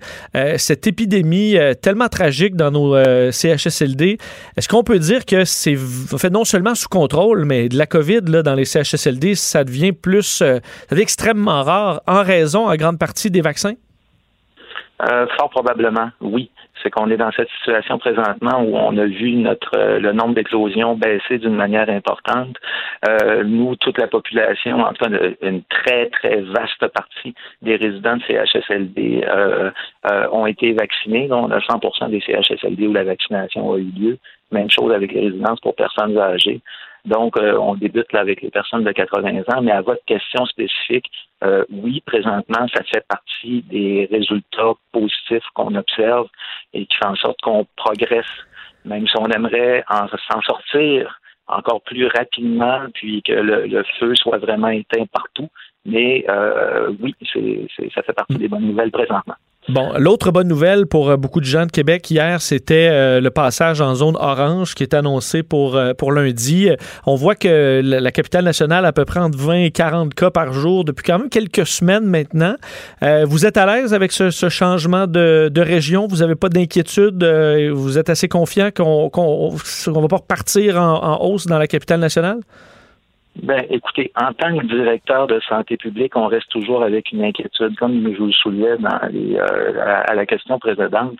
Euh, on sait que le feu n'est pas complètement éteint. On a encore des braises, on a encore des situations euh, où il peut y avoir recrudescence, puis on a cette situation des variants qui peut faire en sorte du, du, fait de la transmissibilité accrue qu'il y ait aussi augmentation dans les prochaines semaines. Donc, au fait, la bonne nouvelle, c'est que ça fait à peu près cinq mois que tout le territoire de la capitale nationale, à deux semaines près là, pour euh, deux, deux municipalités régionales de comté. Donc, on, est dans le palier rouge, qu'on était dans, le palier d'alerte maximum. C'est encore euh, le cas jusqu'à lundi. Donc, euh, oui, ça va donner un soulagement. Mais bien entendu, de mon côté, je vais rappeler l'importance de continuer à être prudent du fait de ces risques qui sont associés aux variants et du fait de cette vaccination qui n'est pas encore suffisamment avancée pour qu'on ait toute la protection voulue. Est-ce que ça vous inquiète quand même qu'il y ait un relâchement un peu trop grand dans la population? Des fois, on voit quand on était dans les bas de courbe, euh, on reprend rapidement nos, euh, nos habitudes, sachant que zone orange, là, c'est pas, euh, c'est pas, il n'y a plus de COVID du tout. Il y a une grande, grande vigilance. Il y a plusieurs choses quand même de, de, de, contrôler. Est-ce que ça, sachant que le printemps arrive aussi, les belles journées, qu'il faudra quand même faire un rappel assez constant, dire non, c'est pas la vie normale encore. Du moins, il faudra attendre encore quelques temps? Oui, ben absolument. au fond, c'est vraiment le, sens des, des interventions, des recommandations qu'on fait. En même temps, on comprend qu'il y a un certain soulagement. C'est normal. Ça a été très difficile. Euh, euh, écoutez, il y a eu près de il y a eu près de 1000 décès dans la région de la capitale nationale. On a eu près de 200 personnes qui sont retrouvées dans les soins intensifs. Euh, ça a impliqué une pression énorme dans les euh, dans les milieux de soins. Euh, donc, il y a des gens qui ont vécu des tragédies, il y a des gens qui en ont euh, qui, en ont encore certaines séquelles du fait qu'on ne sort pas des soins intensifs avec en se retrouvant tout à fait tout à fait la normale par la suite. Il y a des gens qui vivent ces séquelles-là. Donc, ça demeure quelque chose de difficile. Mais maintenant, encore une fois, c'est, si on prend l'analogie de l'ultramarathon, il nous reste encore des kilomètres à faire. On en a encore quelques dizaines. Mais c'est avancé, c'est très avancé. Mais pour qu'on y arrive, il va falloir qu'on y arrive collectivement. Donc, les mesures individuelles demeurent importantes. Les mesures des milieux qui seront ouverts où on peut, euh, je dirais, on, peut avoir une grande confiance que la majorité des, propriétaires de gyms, de restaurants vont tout faire pour que les milieux soient sécuritaires. C'est leur commerce, euh, c'est important pour ces gens-là. Mais mhm. voilà, mais oui, prudence. Et euh, évidemment, les variants, on en parle beaucoup depuis plusieurs semaines. Euh, est-ce qu'il y a un protocole qui est différent dans la mesure où on veut pas qu'une éclosion prenne trop d'ampleur à Québec si euh, on voit des, des, cas de variants arriver? Est-ce que c'est traité d'une façon différente, un cas de variant versus un cas de COVID traditionnel, du moins ce qu'on avait avant les, les, les, variants? Est-ce que ça, il y a, vous vous préparez à une éventuelle éclosion de variants très rapide et qu'on veut casser ça le plus vite possible? Bien, présentement, on a introduction des variants dans la région de la capitale nationale. C'est déjà dans les efforts qui sont faits euh, de, par les équipes de santé publique qui enquêtent, qui interviennent, euh, euh, déjà on agit d'une manière plus intensive, plus agressive pour réduire les risques. Et euh, ce qui va arriver dans les prochains jours aussi, c'est qu'on va le faire de manière systématique parce qu'on sait que du fait de la sélection naturelle, le virus actuel qui circulait davantage va être remplacé à plus ou moins court échéance par ces nouveaux variants qui sont plus transmissibles. Puis c'est carrément c'est de l'évolution biologique. C'est aussi euh, naturel que ça. Par contre, les gestes qu'on pose peuvent être des gestes qui nous permettent de retarder le moment où ça arrive, ce qui va nous donner euh, plus de temps pour euh, être en mesure d'avoir une vaccination accrue, une réponse, une efficacité accrue, donc euh, euh, des vaccins du, du, fait que les, les, gens particulièrement vulnérables l'auront reçu. Donc, on, est un, on est un peu dans ce compte-la-montre présentement. mais oui, déjà, on agit d'une manière plus, plus intensive, plus agressive. Pensez-vous qu'en terminant, euh, l'effet de l'été, euh, l'effet du vaccin cet été euh, et de la, baisse des cas, du moins qu'on souhaite, qu'on va retrouver une vie normale quand même assez rapidement dans les prochains mois? au fait, on le souhaite tellement, mais encore une fois, il n'en tient qu'à nous collectivement. Plus on va arriver à poursuivre cette vigilance, cet effort ensemble, Euh, on va espérer qu'on ait un automne le plus beau possible. Mais euh, encore une fois, euh, ça nous appartient. Ça nous appartient. C'est bien dit, docteur André Dontigny. Merci beaucoup. Merci à vous. Au revoir, docteur Dontigny, directeur régional de santé publique de la capitale nationale. Pendant que votre attention est centrée sur vos urgences du matin, vos réunions d'affaires du midi, votre retour à la maison ou votre emploi du soir, celle de Desjardins Entreprises est centrée sur plus de 400 000 entreprises à toute heure du jour. Grâce à notre connaissance des secteurs d'activité et à notre accompagnement spécialisé, nous aidons les entrepreneurs à relever chaque défi pour qu'ils puissent rester centrés sur ce qui compte, le développement de leur entreprise. Vincent Dessureau. La seule émission de radio qu'on aimerait swiper à droite. Vous écoutez Vincent Dessureau. Ah, ça fait bizarre de réentendre ces thèmes de, l'été qui reviennent parce que je suis là pour euh, deux jours, Geneviève étant euh, en congé bien mérité de la relâche. Évidemment, euh, nos yeux se tournent de temps en temps vers ce qui se passe? Je vois les réseaux de nouvelles aux États-Unis pour voir hmm, est-ce que c'est encore Joe Biden le président? Est-ce que Donald Trump est arrivé pour prendre la présidence? Parce qu'on est le 4 mars et on sait que chez une partie des QAnon, ou en fait la, la mouvance QAnon, on croyait que Donald Trump allait prendre le pouvoir à Joe Biden le 20 janvier. Ça ne s'est pas produit. Euh, beaucoup de gens euh, se sont bien moqués de QAnon, mais ils ont trouvé une autre date, le 4 mars. Euh, et c'est aujourd'hui, selon eux, que Donald Trump devrait prendre, reprendre le pouvoir. Il est 14h03. Pour l'instant, tout me semble tranquille, mais ça a quand même bouleversé l'agenda du Congrès. Hier, la Chambre des représentants qui a devancé certains votes euh, et euh, s'est libérée la journée d'aujourd'hui. Il y a des travaux quand même au Sénat, mais sous haute surveillance. Pour en parler et vérifier si c'est effectivement encore Joe Biden le président, on rejoint tout de suite Guillaume Lavoie, membre associé à la chaire Raoul Dandurand. Bonjour Guillaume. Bonjour Vincent. Est-ce que la présidence a changé dans les dernières heures ou c'est toujours Joe Biden? Écoutez, on suit ça là, de minute en minute. on est au bout de notre chaise. C'est encore Joe Biden qui est président. Peut-être que Trump le sera de nouveau un jour, mais ça n'arrivera pas avant quatre ans. Alors, ce, qui est, absolument fascinant, là, puis il faut expliquer pourquoi c'est aujourd'hui. Ouais, qu'est-ce qui se passe? Pourquoi ce 4 mars? Ça semble être la, la, xème date que QAnon se donne. Pourquoi, euh, pourquoi celle-ci? Alors, c'est absolument magnifique. C'est souvent les groupes euh, conspirationnistes ou disons, à la marge, se réclament de eux être le, vrai esprit de la Constitution des États-Unis. Là, on a envie de leur dire, oui, d'aller la lire. C'est vrai qu'avant, le président prenait le pouvoir le 4 mars. Ils ont tout à fait raison. Quand on regarde les premières pages de la Constitution, c'est ça que ça dit. Mais si on les lit jusqu'au bout, c'est dur, là, mais il faut se forcer. Ben, ça dit qu'en 1933, on a amendé la Constitution, justement pour avoir une période de transition plus courte.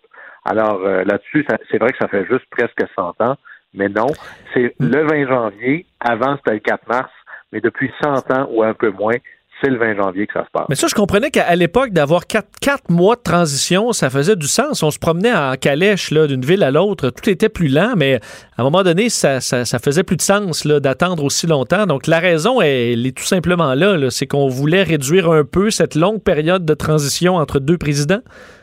Exactement. il y a eu deux moments dans l'histoire. D'abord, d'avoir une période de, transition très longue, c'était presque une obligation. À l'époque ou à la naissance des États-Unis, il n'y a pas de train, il n'y a pas de télégraphe. Euh, on, se dirige essentiellement à cheval ou encore à pied dans des chemins quand c'est pas des trails. Alors, juste de savoir qui a gagné pour que les résultats euh, puissent aller partout, c'est déjà très long. Alors, on avait besoin de ce temps-là. Après ça, le problème, c'est que on a un président qui est élu euh, au mois de novembre, puis qui arrivait en poste presque 100 quelques jours plus tard, au mois de mars. Et il y a eu deux crises majeures qui ont rendu ça assez difficile. La première, c'est 1861. Et Abraham Lincoln est élu pour préserver l'Union, et pendant qu'il est le président désigné, mais qui n'est pas encore au pouvoir avec absolument aucun pouvoir, il y a sept États qui vont faire sécession. Puis lui, il est assis chez eux. Il peut rien faire. Je suis pas encore là, là. Et l'autre moment où c'est arrivé, et là on s'est dit, OK, c'est assez, c'était dans la grande crise économique de 1929, qui a duré très longtemps. Franklin Delano Roosevelt se fait élire en 1932 sur un programme très agressif d'investissement massif dans l'économie, de lutte à la dépression, à la crise. Et lui, pendant 100 jours, peut rien faire parce que euh, il n'est pas encore en poste. Il faut qu'il attende au mois de mars. c'était tellement long que le président Wilson, imaginez ça, entre son élection et sa prise de pouvoir, est parti se reposer un mois dans le sud.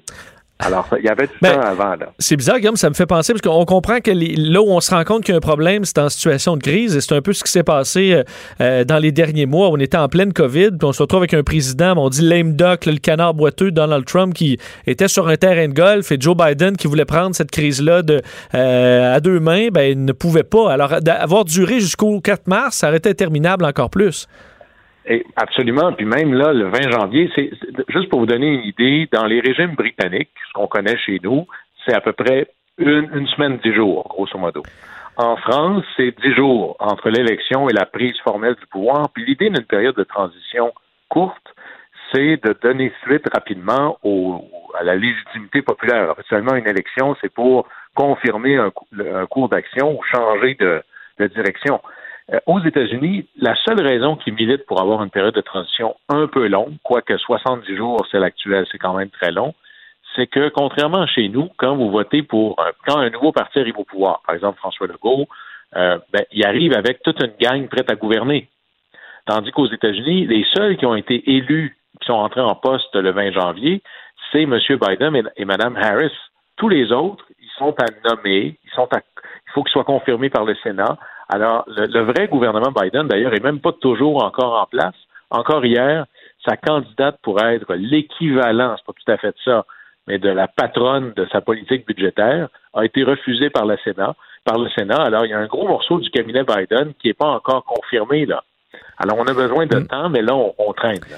Et euh, reste bon, on a, euh, on peut se moquer un peu de cette idée du, du 4 mars. En fait, je pense que c'est tout à fait justifié de s'en, moquer un peu. C'est une supercherie, mais euh, l'effet est quand même réel. Je parlais de la Chambre des représentants hier qui a bouleversé un peu son calendrier. Est-ce que c'est 100% pour ça? Euh, bon, euh, euh, ce- on- je pense que Mme Pelosi a un peu nuancé, mais les policiers, clairement, la police du Capitole, l'FBI, le département de sécurité intérieure, on voulait être très clair. Je pense que, tout le monde sache qu'ils ont émis des avis, euh, que ça circule dans les médias, qu'ils ont fait des avis comme quoi il y avait certaines menaces.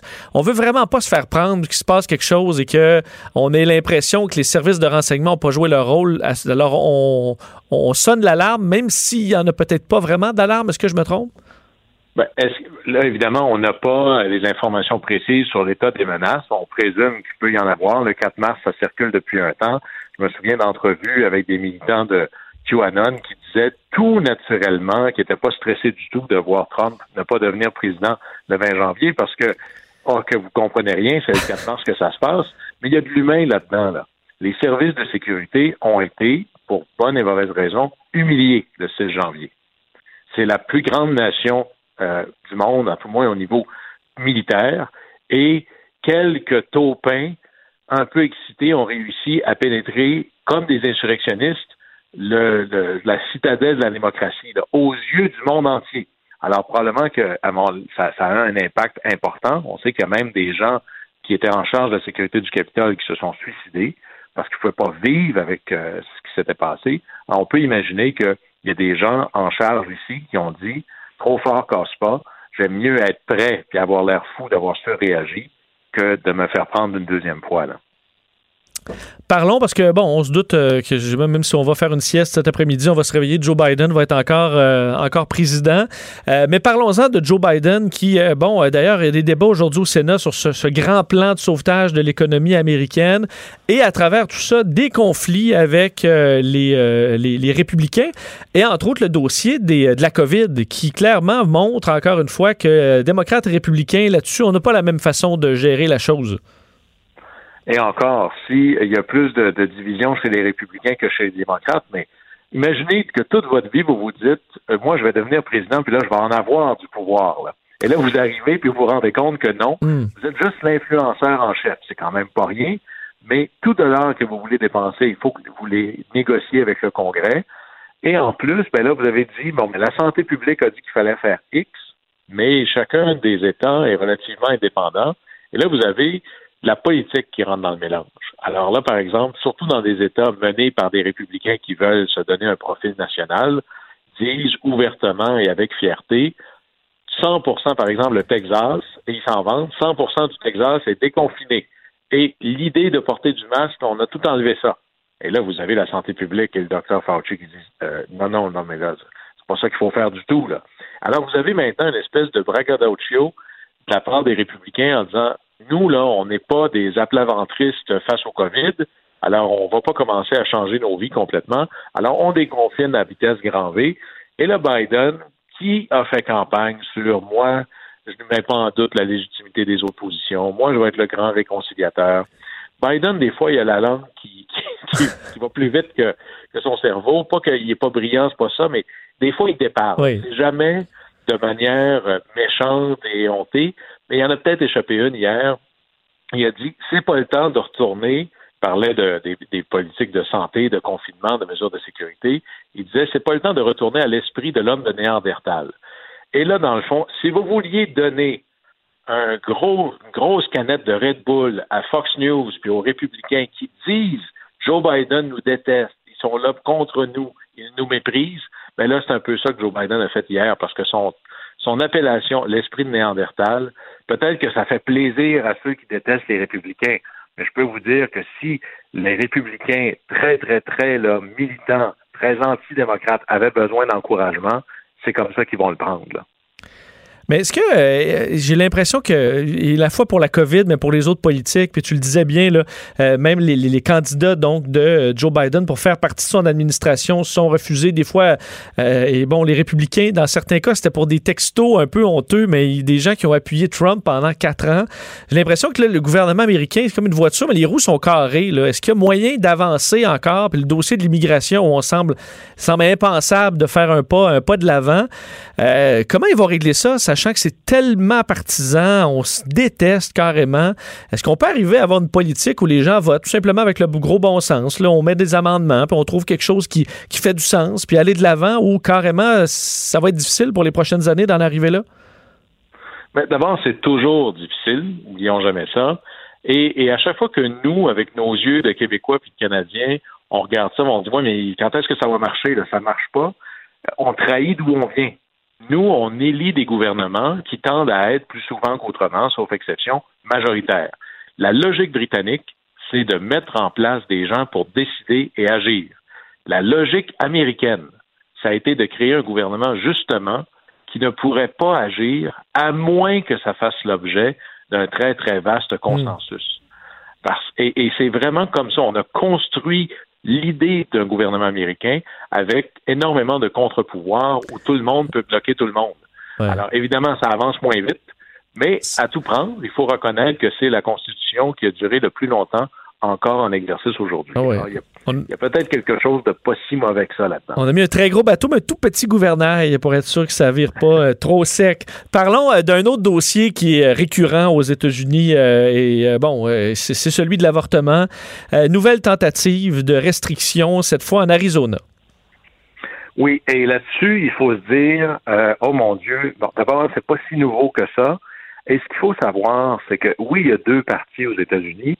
Mais souvent, si vous voulez avoir l'idée vraiment, il n'y a pas de vraie ligne, je dirais, de cassure entre les deux partis, sinon une, parce que ça existe des républicains très modérés, pro-environnement. Ils sont en Californie, ils sont à New York. Ça existe des démocrates très, très conservateurs, habituellement ils sont dans le vieux sud. Bref, plus il y a de l'eau proche de chez vous, plus tu tends à être euh, modéré. Mais sur l'avortement, c'est un peu l'espèce de ligne corporative qui divise les démocrates. Le Parti démocrate est institutionnellement pro-choix et le Parti républicain est institutionnellement pro-vie. C'est une ligne très, très forte dans le, paysage politique américain. Et depuis seulement 1973, jugement hyper célèbre aux États-Unis avec la Cour suprême qui s'appelle Roe v. Wade. Alors, Roe contre Wade, l'avortement est légal. Et ça, ça veut dire que c'est partout aux États-Unis. Et depuis ce temps-là, ben, tous les républicains font à peu près la campagne pour dire on va inverser le jugement, on va le renverser, on va essayer de restreindre. Mais là, évidemment, l'avortement ici est légal. Mais légal ne veut pas dire accessible. C'est comme j'ai le droit c'est comme si je vous disais tout le monde a le droit d'aller en haut du mont Everest. Mais ça ne veut pas dire qu'il y a un ascenseur pour y aller. C'est vrai. Alors, là, la question, c'est est-ce qu'il y a des fonds publics pour avoir accès à des cliniques ou pas? Certains États, oui, d'autres États, non. Il y a combien de cliniques dans l'État? Est-ce qu'il y a juste une seule clinique dans un État grand comme l'Ontario ou il y en a une dans toutes les villes? Est-ce qu'il y a des étapes avant d'avoir accès? Est-ce qu'il faut que j'ai l'autorisation de mes parents si je suis mineur? Est-ce qu'il faut que j'ai un cours obligatoire pour que je sache qu'est-ce qui va m'arriver? Et est-ce qu'il y a des raisons, par exemple, certains États vont dire, euh, ou vont s'essayer, c'est-à-dire que oui, l'avortement, mais seulement si c'est euh, où il y a un enjeu avec la vie de la mère ou un, enjeu de viol ou d'inceste. En gros, le jugement de la Cour suprême est très clair. C'est c'est un choix qui appartient à la femme sans aucune condition. Ça n'empêche pas les élus de s'essayer. Et là, ce qu'on voit, c'est qu'il y a des États qui, par exemple, là en Arkansas, avec une, loi très, très sévère qui dit aucun avortement, sauf en cas où la vie de la mère est en danger, puis il y a toute une procédure pour déterminer ça. On a vu à peu près la même chose en Alabama, en Caroline du Nord, au Texas, je pense qu'il reste une clinique ou à peu près. Et en gros, toutes ces lois-là vont éventuellement être contestées, parce que à date, c'est le dernier jugement de la Cour suprême qui tient. Mais il y a beaucoup de conservateurs qui se disent c'est ça qu'on veut. Se ramasser devant les tribunaux. 73, ça fait longtemps. C'est tous des nouveaux juges depuis. Alors, on veut aller tester ça de nouveau. Bon, moi, je suis pas certain que la Cour suprême, même s'il y a plus de juges conservateurs qu'il y en avait avant, va renverser le jugement-là mais peut-être que la Cour suprême pourrait permettre, je dirais, certaines étapes ou freins ou barrières à l'accès. Et c'est là où, ça joue présentement. Alors, vous savez que les, gens d'Arkansas savent très bien que la loi va être contestée. Mais si vous êtes un peu cynique, c'est de la bien bonne politique républicaine pour ramasser de l'argent et aller chercher des appuis, même si vous perdez la bataille, parce que même de faire cette bataille-là, c'est très, très payant. Puis d'ailleurs, la conférence de CPAC, là, espèce de power de l'amicale de Trump qu'on a vu, en fait. Mhm. Tous les gens qui sont allés parler, ou presque, ont fait dans leur discours un appel au droit sacré à la vie, à devoir changer la loi sur l'avortement parce que c'est c'est du bonbon pour cet électorat conservateur très militant. Alors, ça fait partie presque des essentiels à ce niveau-là. Oui. Et à travers le temps, on a vu quelques représentants ou gouverneurs ou sénateurs républicains euh, faire avorter leur maîtresse euh, sans trop de problèmes. Ils ont les moyens pour, pour faire ça au privé, mais euh, pour les plus pauvres, euh, ça, c'est. Euh, faut surtout pas qu'ils y aient accès. La morale, chez certains, semble être élastique. C'est un gros concept économique. Très, très élastique. Guillaume, vraiment un plaisir. On se reparle demain. Au plaisir. Salut Guillaume Lavoie, membre associé à la chaire Vincent Cube Radio. Et on est de retour parce que ben, on rejoint tout de suite notre collègue Lily Boisvert, journaliste et auteur. Bonjour Lily. Bonjour. Euh, dossier que je trouve très intéressant que tu amènes aujourd'hui parce qu'on a beaucoup parlé de la COVID, beaucoup parlé de la pandémie, mais semble que certaines personnes se retrouvent, puis on est en, en télétravail ou à la maison ou au travail, peu importe, et des gens ont de la difficulté à euh, s'attaquer à certains projets, se sentent figés, euh, se, rentrent dans une pièce, se souviennent plus pourquoi ils sont là. Moi, ça m'arrive quand même assez souvent, même avant la pandémie. Mais on parle de brouillard cérébral, phénomène qui serait euh, accentué pendant la pandémie. Oui, euh, comme tu dis, rentrer dans une pièce, plus de souvenirs pourquoi tu es là, euh, figé devant ton écran d'ordinateur, avoir l'impression de chercher tes mots aussi, de la difficulté à finir euh, les phrases que tu commences. Euh, beaucoup de gens aussi rapportent qu'ils ont comme un délai quand quelqu'un leur pose une question. Ils entendent les mots, mais ça leur prend quelques secondes à comprendre le sens des mots. Euh, donc, la conversation est plus difficile. Et beaucoup de gens disent aussi qu'ils ont de la difficulté à prendre des décisions, même tout petites, comme aller porter les poubelles au chemin maintenant ou dans une heure. Et là, ça, ça devient comme un gros enjeu, puis ils, ils figent, puis ils savent pas qu'est-ce qu'ils devraient faire, euh, est-ce que c'est maintenant, est-ce que c'est plus tard. Bref, tout ça, ce serait euh, ce que les neuropsychologues appellent le brouillard cérébral, et c'est causé par différentes choses, mais clairement notre vie pandémique, si on peut l'appeler comme ça, euh, nous nuit beaucoup, beaucoup à ce niveau-là. D'abord, à cause du stress, parce que ça nous met dans un état de combat ou de fuite, fight or flight. Et puis, euh, quand notre système limbique, écoute, moi j'ai appris ce, ce mot-là aujourd'hui, le système limbique, c'est la partie du cerveau qui gère les émotions quand c'est constamment interpellé par des, des informations, des événements qui sont stressants, cette partie-là du cerveau vient prendre le dessus de la partie exécutive de notre cerveau. Et là, plus il euh, prend le contrôle, plus on a de la difficulté à se concentrer, à être motivé, à avoir des pensées claires ou à, à contrôler nos impulsions. Donc, on peut, comme, on peut penser que notre téléphone qui, euh, qui a des manchettes, là, tout bout de champ, de la COVID, euh, des cas, éclosion, ça, ça, ça, prend de la place dans notre cerveau que, et ça enlève la partie fonctionnelle un peu. Oui, ça, puis ensuite aussi le manque d'activité physique et les problèmes de sommeil qui sont interreliés, parce que d'habitude quand on fait de l'activité physique, on dort mieux. Euh, ça, on le sait aussi en pandémie, ben on bouge moins puis on dort mal. Et il y a une étude qui a montré que une personne qui passe une nuit blanche, si on la teste sur ses capacités euh, de conduite, elle va prendre des décisions puis adopter les mêmes comportements qu'une personne qui a un taux d'alcoolémie euh, de 0,10 donc en haut de la limite de la conduite euh, en état d'ébriété. Donc c'est l'équivalent de conduire après avoir euh, trop bu. Euh, donc, c'est sûr que ça nous nuit à plein de niveaux. Et c'est aussi que la pandémie, ça a beaucoup accéléré le multitâche. Et ça, ça ce serait oh. une des variables les plus importantes pour le, le, brouillard cérébral. Parce que si je me trompe pas, le multitâche, là, on a l'impression, puis moi, ça a été ça pendant très longtemps. Là, tu sais, on est sur notre téléphone, moi, je regarde euh, LCN en même temps, il y a un appel qui rentre, sur deux ordis différents. J'ai l'impression là, que je suis efficace, là, que je suis une machine de guerre, mais c'est vraiment un mythe, ça, parce qu'on n'est pas capable d'être multitâche. Dans le fond, on fait un paquet de petites tâches mélangées dans un ordre qui ne fait pas de sens. Euh, c'est pas vrai que ça fonctionne bien, le multitâche. Non, c'est exactement ce que tu dis. C'est qu'on ça nous donne l'impression d'être productif, mais les neuropsychologues nous disent vraiment c'est juste dans nos têtes qu'on est plus efficace comme ça. Euh, dans les faits, ça nous nuit beaucoup. Euh, puis, je veux dire, la pandémie aussi, ça nous force à faire du multitâche. On peut penser à l'image classique du parent qui doit organiser des appels vidéo pour ses enfants en même temps qu'il doit organiser ses propres appels vidéo pour le travail. Euh, et normalement, ça, dans la vie personnelle, on considère que c'est pas une bonne chose, que euh, il faut séparer, c'est ça, il faut diminuer le temps d'écran, par exemple. Mais sur le marché du travail, c'est souvent quelque chose qu'on qu'on valorise, puis qu'on quand on voit quelqu'un faire plusieurs choses en, même temps, on se dit oh mon Dieu, cette personne-là est vraiment efficace. Euh, mais non, parce que notre cerveau est pas fait pour faire du multitâche. Puis on a l'impression qu'on fait plusieurs tâches en même temps, mais dans les faits, ce qu'on fait, c'est qu'on passe rapidement d'une tâche à l'autre, parce que notre cerveau va pas se va pas se séparer puis se consacrer une partie à la tâche A puis l'autre partie à la tâche B. C'est juste qu'on passe de A à B très rapidement. Ben, je ferai la comparaison, c'est comme essayer de lire quatre articles en même temps. Là. C'est pas possible. Même si tu t'aimais les quatre au loin, puis tu essaies de regarder les quatre en même temps, on ne sera pas capable. On, faut absolument qu'on ait un seul point de focus. Ouais, ouais. Mais moi, j'avoue que ça, j'en suis tout à fait coupable.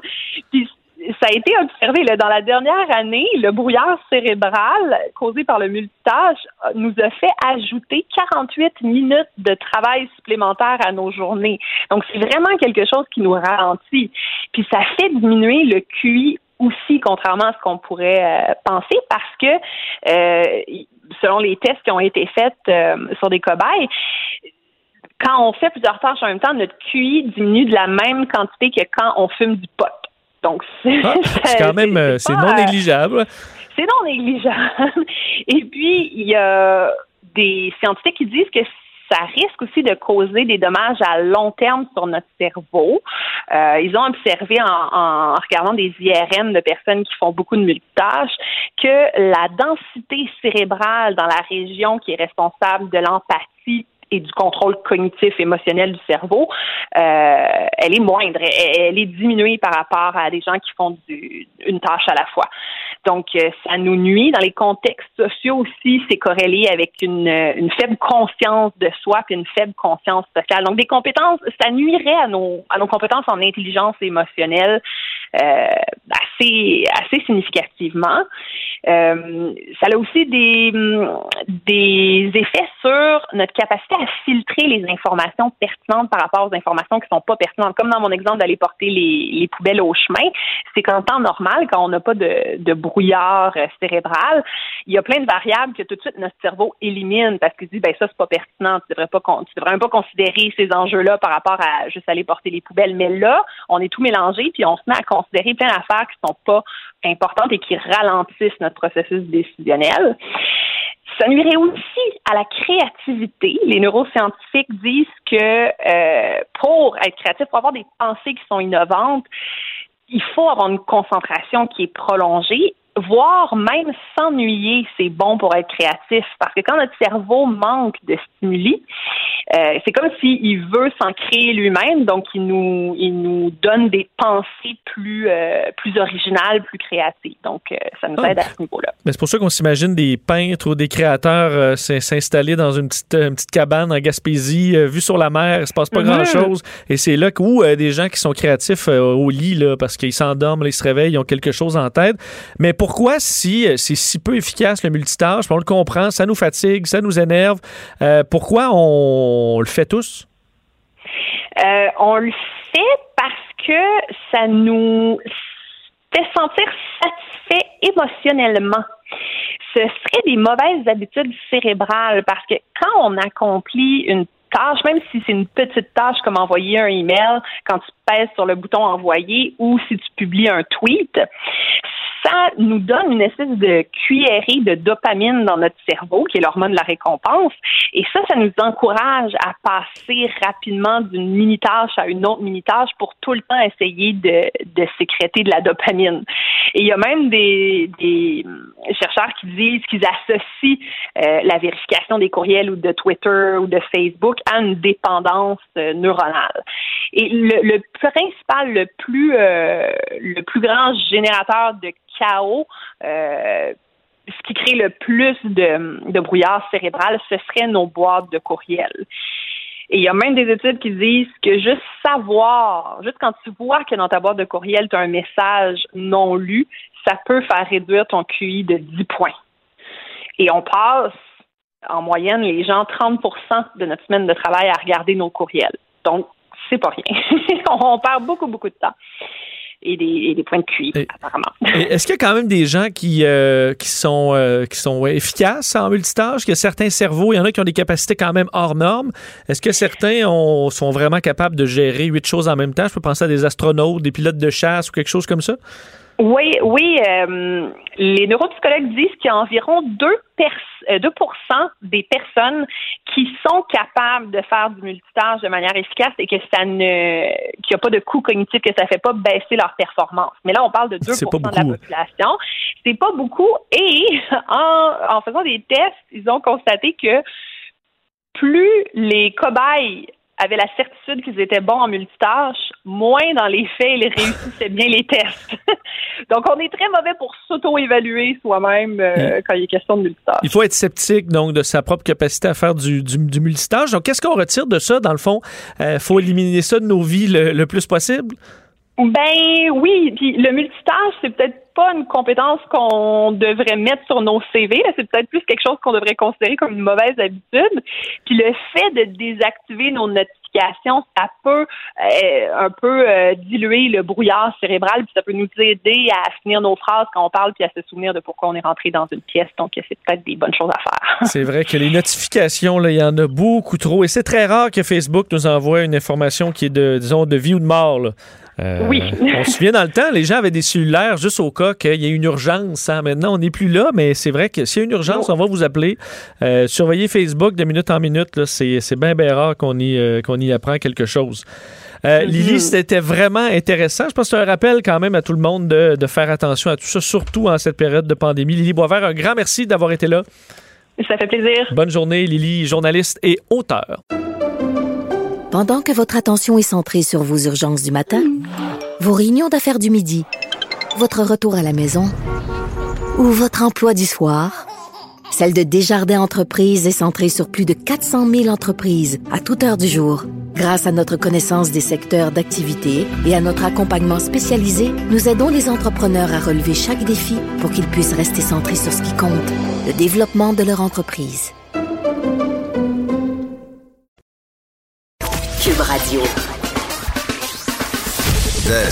Vincent Dessureau.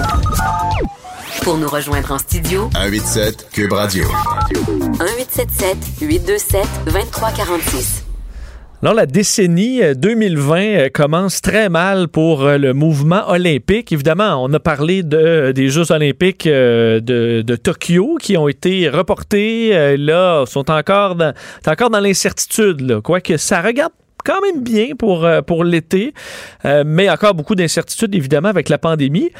Et s'ajoute à ça des questionnements très profonds sur les Jeux olympiques d'hiver à Pékin.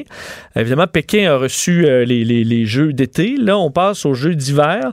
Euh, et euh, évidemment, la question, c'est la Chine. Est-ce que c'est acceptable encore en 2000, dans ce cas-là, 2022, d'avoir des Jeux olympiques en Chine, sachant ce qu'ils font subir à, bon, aux Ouïghours?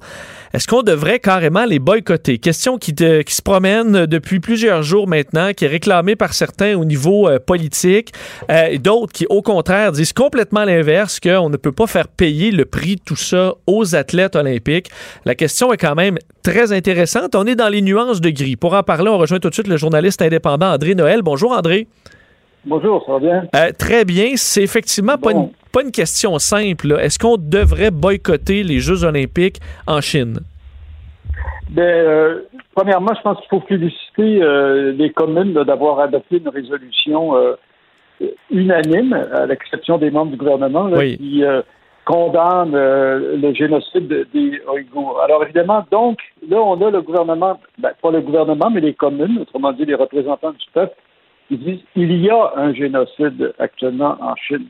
Alors la question, c'est est-ce qu'on peut tenir des Jeux olympiques dans un pays qui est en train de vouloir éliminer une partie de sa population? On sait que les trois valeurs de l'olympisme, c'est d'abord l'amitié, ensuite le respect et ensuite l'excellence. Euh, D'ailleurs, l'amitié est symbolisée par la flamme olympique qui se promène d'un pays à l'autre.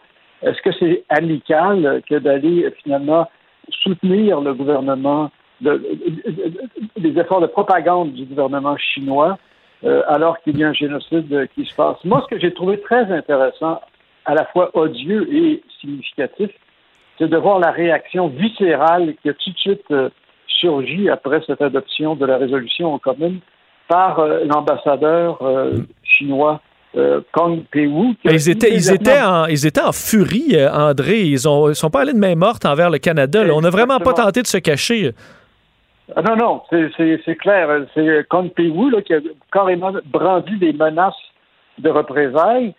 Et moi, je trouve ça, bon, premièrement, c'est odieux, là, mais ce que je trouve intéressant, c'est que pourquoi ils réagissent avec autant de force que ça, c'est parce qu'ils savent que l'étape suivante, c'est un mouvement de boycottage des Jeux olympiques et ça va leur faire très mal. Alors, euh, un autre signe qui montre qu'ils ont peur de ça, c'est au début de février, un éditorial dans le Global Times, un, journal qui est dirigé par l'État chinois, carrément un journal d'État, qui a indiqué que les pays qui boycotteraient les Jeux pourraient s'attendre à des sanctions. C'est absolument incroyable, mais je lis euh, un extrait de l'éditorial en le traduisant. De la Chine est une puissance sportive et économique dont l'influence politique grandit. Si un pays se laisse influencer par des forces extrémistes pour prendre des actions concrètes menant au boycottage des Jeux olympiques d'hiver de Pékin, la Chine va certainement riposter violemment. C'est absolument odieux. Euh, maintenant, la question qui se pose, euh, c'est que le débat se fait notamment sur des... Bon, il n'y a pas grande personne qui est en train de faire l'éloge de la Chine, mais euh, il y a des gens qui disent non, ça sert à rien de boycotter les Jeux. Et c'est le, point de vue de Dick Pound, qui est un avocat du cabinet montréalais Strikeman Elliott, qui est le plus ancien membre du Comité international olympique. Lui, il s'oppose férocement au boycottage il dit que ça mène à rien, puis il donne l'exemple de la décision des États-Unis qui interdit ses athlètes de participer aux Jeux d'été en 1980 en Union soviétique, après l'invasion d'Afghanistan de 1979. Mais est-ce que, André, la seule façon de rendre ça efficace, c'est s'il y a vraiment un très grand nombre de pays. Ça prendrait, si on ne voit pas le Canada aller tout seul là-dedans, on, subirait effectivement les foudres de la Chine. Il faudrait que ce soit le Canada, les États-Unis, l'Union européenne. Il faudrait que plusieurs pays parlent d'une seule voix? Bien, premièrement, euh, je pense qu'il y a une question de principe. Alors, à un moment donné, c'est qu'il faut faire des sacrifices. Les principes sont importants. Est-ce qu'on tiendrait des jeux, est-ce qu'on irait euh, participer à des jeux au Rwanda, par exemple, quand il y avait le génocide? Vous poser la question s'ils y répondent. Alors, il y a la question de principe. Et d'ailleurs, cette question-là a été, euh, je trouve, je suis pas un partisan de David Otto, le, chef du Parti conservateur, mais c'est ce qu'il a ramené, effectivement. Il, a dit que c'est un principe éthique fondamental. Mais euh, premièrement, quand Pound dit que c'est inutile, suis loin d'être sûr. Premièrement, c'est sûr que si c'était juste le Canada, euh, que l'impact serait limité, mais le Canada pourrait probablement entraîner les États-Unis dans le boycottage. Euh, on voit qu'il y a une unité de vue entre Joe Biden et le gouvernement canadien sur la question de la Chine, qui est de plus en plus vue, avec raison, comme un ennemi, hein, parce qu'il y a plusieurs euh, indices qui montrent que la Chine est de plus en plus hostile. Euh, et donc, si les États-Unis et le Canada, il suffirait que ces deux pays-là boycottaient les Jeux, c'est clair que les Chinois s'apercevraient de cette absence et euh, poseraient des questions. Actuellement, la propagande est tellement forte en Chine c'est probablement que la population chinoise ignore complètement ce débat sur les Ouïghours. S'ils voyaient que la Chine et le Canada n'étaient pas là, c'est clair que ça, il y aurait des chances que ça porte un, débat à l'intérieur de la Chine.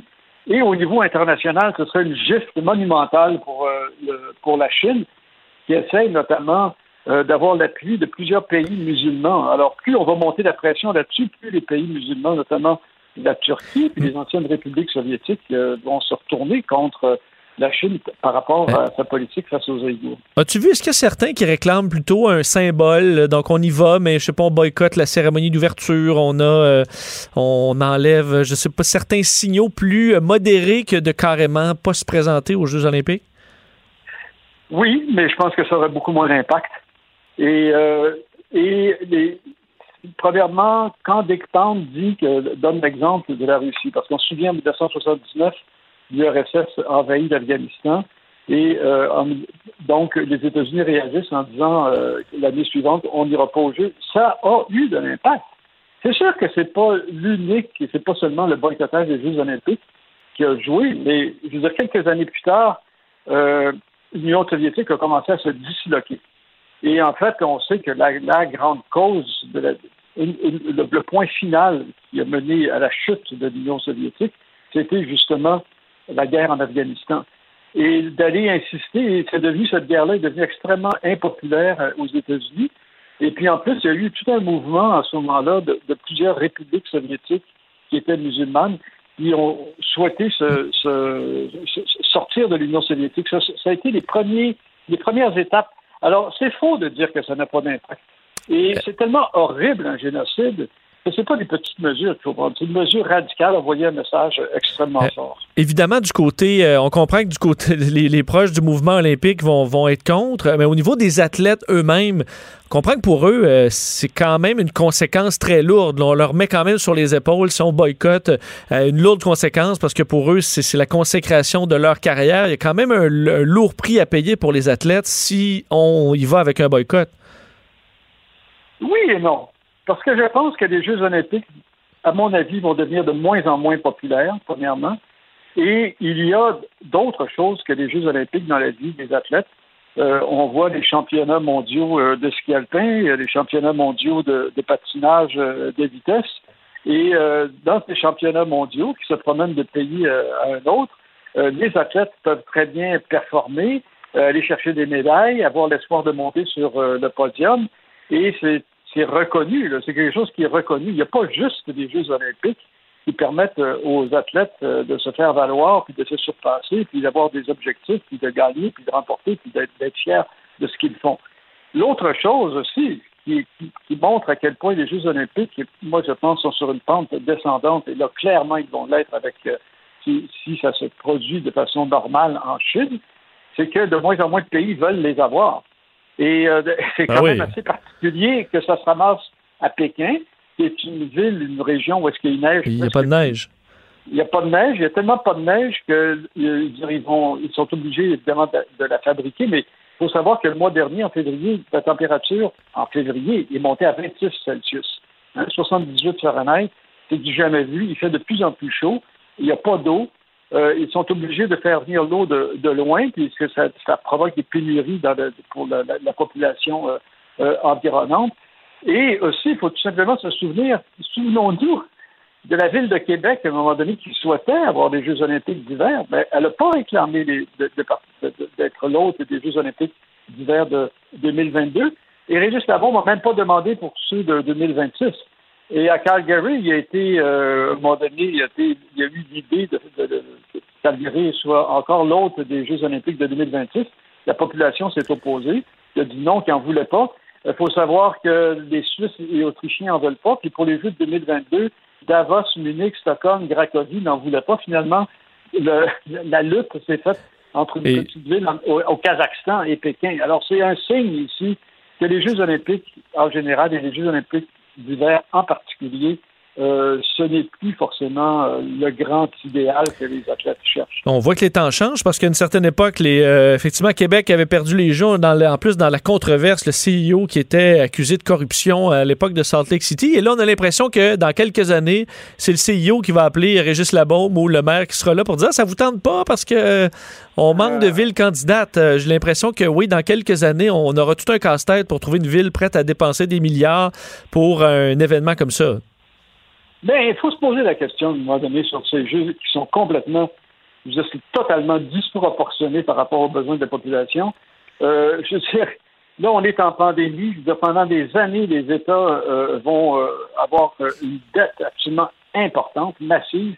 Est-ce qu'on, est-ce que c'est sage de dépenser des milliards et des milliards pour deux semaines de jeux, Hmm. puis avec euh, des Et- installations qui, à un moment donné, ne servent plus à rien? On comprend que c- le seul avantage, ce sera pour des puissances qui veulent de faire justement un show euh, et euh, de la propagande. Alors, on risque de voir ça. On l'a vu en. Russie. Ce sera peut-être le seul avantage d'avoir euh, Exactement. les Jeux. Alors donc, autrement dit, moi je pense que les- particulièrement les Jeux de 2022, c'est une opération de propagande. Alors, la Chine veut avoir ça pour faire la propagande. Est-ce qu'on rentre dans, dans ce jeu-là, sans faire de jeu de mots, justement? Est-ce qu'on rentre là-dedans ou au contraire, il ne faut pas en profiter pour envoyer le message à la Chine? Écoutez, de- c'est grave de ce qui se passe avec les Ouïghours. Puis pas juste les Ouïghours. La, Chine est un régime qui n'est pas loin d'être un régime euh, euh, fasciste euh, comme l'étaient les nazis, euh, je dirais, avant, et pendant la Seconde Guerre. Bon, je dirais, avec Hmm. des, quand on parle de camps d'internement, de stérilisation forcée, de viol, des, je dirais, il n'y a plus aucun droit humain. Les, dire, les, les- les gens qui lèvent la voix un petit peu se font arrêter, mettre en prison, dire, C'est un régime absolument détestable. Oui, on a l'impression que l'opposition va peser sur le bobo euh, de, là-dessus pour euh, ébranler M. Trudeau le plus possible. À suivre. André Noël, vraiment, merci beaucoup de nous avoir parlé de ça aujourd'hui. Merci, au revoir. Au revoir. Pendant que votre attention est centrée sur vos urgences du matin, vos réunions d'affaires du midi, votre retour à la maison ou votre emploi du soir, celle de Desjardins Entreprises est centrée sur plus de 400 000 entreprises à toute heure du jour. Grâce à notre connaissance des secteurs d'activité et à notre accompagnement spécialisé, nous aidons les entrepreneurs à relever chaque défi pour qu'ils puissent rester centrés sur ce qui compte, le développement de leur entreprise. Curieux, souriant, cultivé. Vincent Dessureau, le gendre qu'on voudrait tous savoir. Il a une belle tête de vainqueur. Vous écoutez Vincent Dessureau. Le, le commentaire de Danny Saint-Pierre, un chef pas comme les autres. Il y a beaucoup d'actions dans le milieu des restaurants. Évidemment, à la suite du point de presse, hier, on annonçait le passage en zone orange de certaines zones rouges. Alors, branle-bas de combat dans le monde de la restauration. J'ai l'impression, Danny Saint-Pierre, salut. Salut. Euh, un restaurant là, qui apprenait hier que ben on s'en va en zone jaune, en zone orange, lundi. Oui. Euh, tu- peux-tu rouvrir euh, Ben oui. aussi vite? Tu peux toujours rouvrir, mais il faut savoir que c'est long. Puis il y y, a plusieurs facteurs là-dedans. Puis tu sais, euh, depuis une couple de semaines, Geneviève puis moi, on s'amuse à rigoler du fait que les restaurateurs sont tout le temps en train de chialer. Puis j'ai l'impression qu'on crie au loup. Parce qu'on est toujours en train de, de se plaindre de ci, de ça. On est Ouais. fermé, on se plaint, on se réouvre, on se plaint. Mais il y a une Euh, gang ça va de- pas assez bien, ça va pas assez vite, ils vont-tu nous refermer? Ah, si boire. Est-ce qu'il y a une majorité silencieuse dans les restaurants qui disait on a un plan de sauvetage, un plan d'aide, on reste là-dessus le temps que ça va durer, euh, les coûts de base sont payés? Il y a beaucoup de monde, qui il y a beaucoup de gens qui sont capables de le tenir. Tu exemple, tu es propriétaire de ta bâtisse ou tu Oui. as négocié un bon bail puis tu es sur le dernier terme de ton bail. Tes immobilisations sont payées. Euh, tous les employés qui devaient partir sont partis. Tu fais du prêt à manger, ça fonctionne bien. Tu te fais une petite paye, tu fais travailler tes cadres. T'as pas trop de dettes. T'as pas trop de dettes. T'as pas embarqué dans le panneau des euh, dans le panneau des prêts puis euh, de l'engrenage. Tu peux rester assis sur ton steak puis attendre ton tour. Puis de voir si la tempête va passer. Après ça, il y a d'autres personnes qui, euh, qui sont là, puis qui sont moins bien pris que ça, puis qui doivent trouver des solutions. Tu vois, moi, j'avais une jeune entreprise euh, dans un hôtel. C'était pas le temps de fermer. Euh, beaucoup d'immobilisation à régler. Il a fallu que je trouve une solution. Cette solution-là me convient. J'attends pas au, au retour des salles à manger. Mon plan de contingence fonctionne. Quand on veut réouvrir un restaurant qui a été fermé pendant longtemps, c'est drôle parce que j'étais dans, dans la cuisine de d'autres amis qui ont, qui ont des restos, puis des bars, puis tout ça. Puis on essayait de repartir un four qui a été arrêté pendant trois mois. Ouais. Mais il repartait pas le crise de four parce que le thermocoupe avait lâché. Quand t'arrêtes de l'équipement, quand t'arrêtes des frigos, quand t'arrêtes de faire marcher de l'équipement, on dirait qu'il y a une malédiction qui s'installe. Puis tout a- se met à péter à moitié. Ben, c'est pas fait pour arrêter. Un restaurant qui disait on s'est tout préparé pensant être euh, réouvrir, ça a coûté 3000 dollars. Ben oui, remise à niveau. Parce que là, tout remettre en ordre, il y a tout le temps des petits bris, euh, des trucs qui, ont euh, qui, Ben qui oui. sont à renouveler. Puis ça Gros coûte- ménage, inventaire, refaire la cave à vin. Tu sais, pendant un bon bout de temps, là, les gens se sont mis à écouler leur cave à vin. Puis ils se sont dit, Tiens, on va faire du take-out, là, parfait. Euh, prix de bouteille à l'achat plus 10 On va aller chercher de l'argent qui dort. Mais quand tu réouvres, Exemple, tu vas avoir un beau standing, tu avais une belle carte des vins. Ben, faut que tu, faut que tu ressortes de l'argent de tes poches, puis tu l'équipes ta carte des vins. Tu sais, quand t'as habitué ta clientèle à avoir 200 références sur ta carte, puis t'en restes 27, là, t'as l'air Oui. d'un maudit tata. Puis là-dessus, cet argent-là, je pense pas. Fait que là, on embarque dans un autre engrenage. Est-ce qu'on est sûr qu'on va rester ouvert? Tu sais, il y a des études, il y a des articles, tous les intellectuels de la Terre euh, et son contraire sortent des trucs puis disent jusqu'à 2024 le retour à cette confiance collective pour qu'on puisse avoir du fun comme avant. Et ça regarde pas bien, là. Mais euh, l'histoire des frigos, là, puis on Ouais, sait ouais, de vider le frigo. En fait, est-ce qu'on peut s'imaginer qu'un restaurateur là, qui décide de rouvrir dans la région de Québec, par exemple, il y a encore l'épée de Damoclès de refermer dans quel- Est-ce que tu dis, je vais faire un menu beaucoup plus petit, essayer d'avoir des stocks plus serrés pour Oui. que si on se ferme, là, je j'aurai pas, je vais pas perdre des, des produits de luxe euh, que je vais être obligé de donner au, au sub populaire. Si j'avais à, à opérer un restaurant à Québec, avec un, puis j'avais, j'avais décidé de, de continuer un setup de, de, de prêt-à-manger, de take-out, ben, je crois que je ferais juste mon menu de prêt-à-manger, mais en salle à manger. Puis je commencerais comme ça, à me faire la main, puis à dire, OK, on peut continuer à consommer euh, à la maison. Vous pouvez aussi le manger dans la salle à dîner. Puis de faire une petite option ou deux, mais tu vas pas plus loin que ça. Tu changes pas ton plan de match. Parce que il y a tellement de risques. Tu vas pas commencer à grossir tes équipes.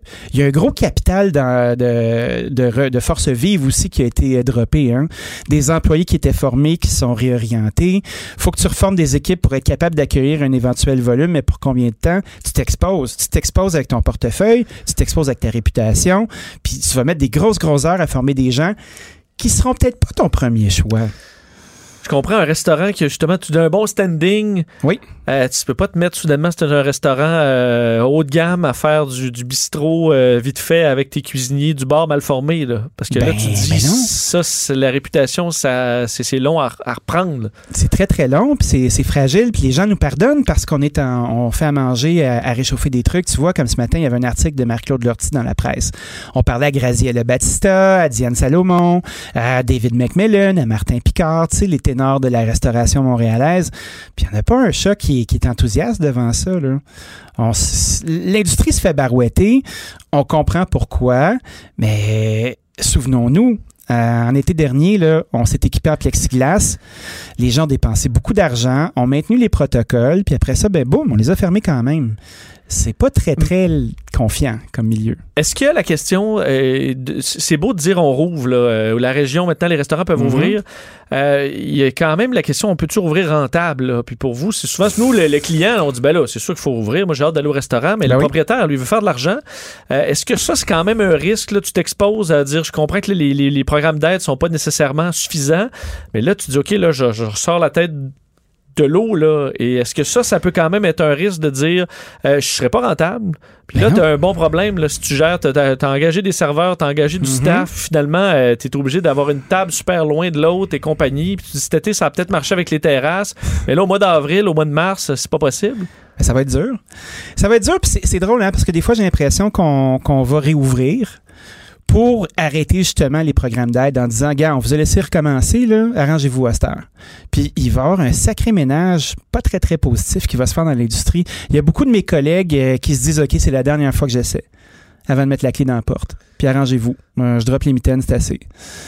Beaucoup, beaucoup de gens qui sont découragés. C'est dommage parce que c'est des, euh, on perd du métier, on perd de l'expérience, on perd ce qui nous rend distincts, on perd ce qui donne envie aux touristes du monde entier de venir à Montréal puis au Québec pour avoir du fun d'une certaine façon. Puis bien qu'il y ait une bonne jeune nouvelle garde qui s'installe, puis on le voit avec des gens comme euh, les gens du menu extra, euh, comme Francis Blais qui a gagné euh, Top Chef l'année dernière. Tu à un certain point, même la gang du Mousseau qui sont pas du tout de l'establishment. T'as un paquet de monde qui pousse. Mais un milieu comme le nôtre, ben c'est fragile, puis on le voit avec les conditions qu'on a en ce moment.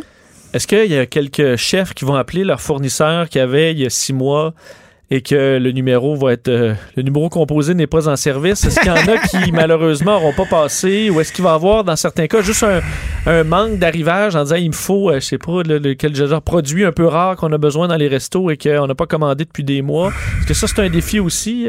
Ben, l'approvisionnement, l'approvisionnement, c'est euh, c'est une super bonne question parce que quand on est un, un fournisseur de services alimentaires, on, on n'attend pas les commandes. On a des stocks et on anticipe les commandes. Fait que, exemple, l'année passée, ça allait bien, il a fait beau pendant le mois de janvier. Ça s'est mis à rouler correctement. On a passé 200 caisses de laitue iceberg. Ben là, tu regardes un peu comment ton mois va se placer, les congrès qu'il va avoir, si ça, ça. Quand tu es une bonne personne d'affaires, t'anticipes. Tu vas dire, OK, je vais commander 300 caisses de laitue iceberg. C'est sûr qu'on va les écouler dans la semaine. Puis, un peu comme les épiceries font, tu te bases sur tes consommations précédentes. Quand une pandémie arrive comme ça, ben là, non seulement tu, euh, tu sacs un coup de pied dans la roue, mais tu te retrouves avec des stocks qui périment. C'est du vivant. Tu dois l'écouler. Il y a une grande pression qui est sur toi. Les gens sont pas capables de te payer. C'est pas très, très simple. C'est pas qu'il y a des menus du jour un peu rapaillés. Oui, ben, c'est ce qui euh, doit être fait. Ce qu'on, ce qu'on a de trop, là. Ben, je pense que euh, si on veut encourager l'industrie, puis se dire, OK, on s'est ennuyé de vous, euh, c'est difficile, euh, on comprend, ben, je pense qu'il va, il va falloir un peu de souplesse. L'industrie comme on l'a connu, gâté comme on était, ben, ce sera pas de même avant un maudit bout. Fait qu'il va falloir Il arrêter de l'oreille. chialer cinq minutes en tant que client aussi, là, en disant, OK, on va quand même tolérer un peu de l'imperfection pour quelques temps. Ben, C'est pas nécessairement de l'imperfection, mais c'est juste une notion de choix. Tu sais, il y a beaucoup de monde qui sont même pas capables de proposer à leur clientèle un menu de moins de 10 entrées, 10 plats et 10 desserts parce que même si les gens prennent tout le temps la spécialité, ça les rassure de voir du choix. Mais il faut que tu les tiennes, ces items-là. Puis ils coûtent de l'argent, ces items-là, puis tu vas les jeter au bout d'un certain temps s'ils tournent pas. Fait que peut-être d'avoir moins d'items, se concentrer sur ce qu'on fait bien, euh, d'avoir de plus petites équipes, mais de bien les payer, euh, de vivre au jour le jour en se disant que ça va aller mieux à un moment donné, mais ce sera pas comme avant, avant un maudit bout. Tu veux pas écouler tes gros pétoncles là, dans le staff meal? Ah, arrête, j'ai mal à la tête. ça s'est déjà vu, hein? J'en doute pas. Et Danny, merci. Au plaisir. Euh, on se reparle demain Oui. et euh, on, c'est quand même salutations aux restaurateurs là, je sais pas. on a quand même hâte de, vraiment hâte de se retrouver dans les salles à manger aussi. Oui, on a hâte de vous retrouver. On a faim. Salut. Salut. Pour une écoute en tout temps, ce commentaire de Danny Saint-Pierre est maintenant disponible dans la section balado de l'application et du site cube.radio, tout comme sa série balado L'Addition, un magazine sur la consommation et l'entrepreneuriat. Cube Radio. Pendant que votre attention est centrée sur vos urgences du matin, vos réunions d'affaires du midi, votre retour à la maison ou votre emploi du soir, celle de Desjardins Entreprises est centrée sur plus de 400 000 entreprises à toute heure du jour. Grâce à notre connaissance des secteurs d'activité et à notre accompagnement spécialisé, nous aidons les entrepreneurs à relever chaque défi pour qu'ils puissent rester centrés sur ce qui compte, le développement de leur entreprise.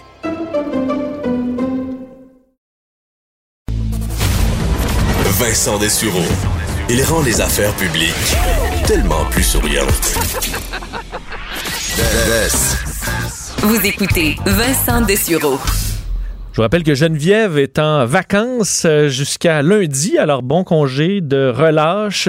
Euh, évidemment, congé d'une maman en relâche, c'est euh, pas nécessairement toujours un complet congé, mais bon, on la salue, c'est bien mérité. Et parlant de euh, de- de- de- d'absence, maternité, vous avez peut-être remarqué dans les derniers mois qu'on parlait moins de Catherine Dorion, qu'on l'entendait moins également parce qu'elle était tout simplement en maternité. Une maternité qui aura été euh, beaucoup plus rock'n'roll et difficile que prévu, puisque euh, sa petite fille, euh, née avec une malformation cardiaque, donc ça a amené énormément de stress, opération délicate qui a dû être faite sur cette, cette petite fille. Et ben, elle est de retour, Catherine Dorion, et avait d'ailleurs un message à lancer sur, sur le système de santé. Alors, on est content de la retrouver, députée solidaire de Tachereau, Catherine Dorion, qui est en ligne. Bonjour. Bonjour. Euh, heureuse quand même de revenir après ces mois qui ont été, euh, je suppose, une montagne russe d'émotions? je n'aurais pris plus, là, mais euh, bon, il y, a, du fun dans ma job quand même. Ben, c'est ça. Je, attaquons cette question-là en disant j'en aurais pris plus parce que vous avez pris six mois, mais c'est pas nécessairement parce que vous auriez pas pris davantage. On comprend que vous n'avez pas accès à l'année complète en tant que, que, député. Question qui est quand même récurrente à l'Assemblée nationale. Est-ce que vous auriez dû avoir plus? Euh, j'aurais aimé ça. J'avais pour mes deux premières filles, j'avais pris un an, puis l'autre neuf mois. Là. Cette fois-ci, j'ai pris juste six mois. C'est sûr que tu sais, c'est petit, là, petit bébé, là, même pas assis. Euh, elle vient juste de commencer à prendre deux bouchées euh, de, de, purée le soir. Tu sais, c'est mini, là.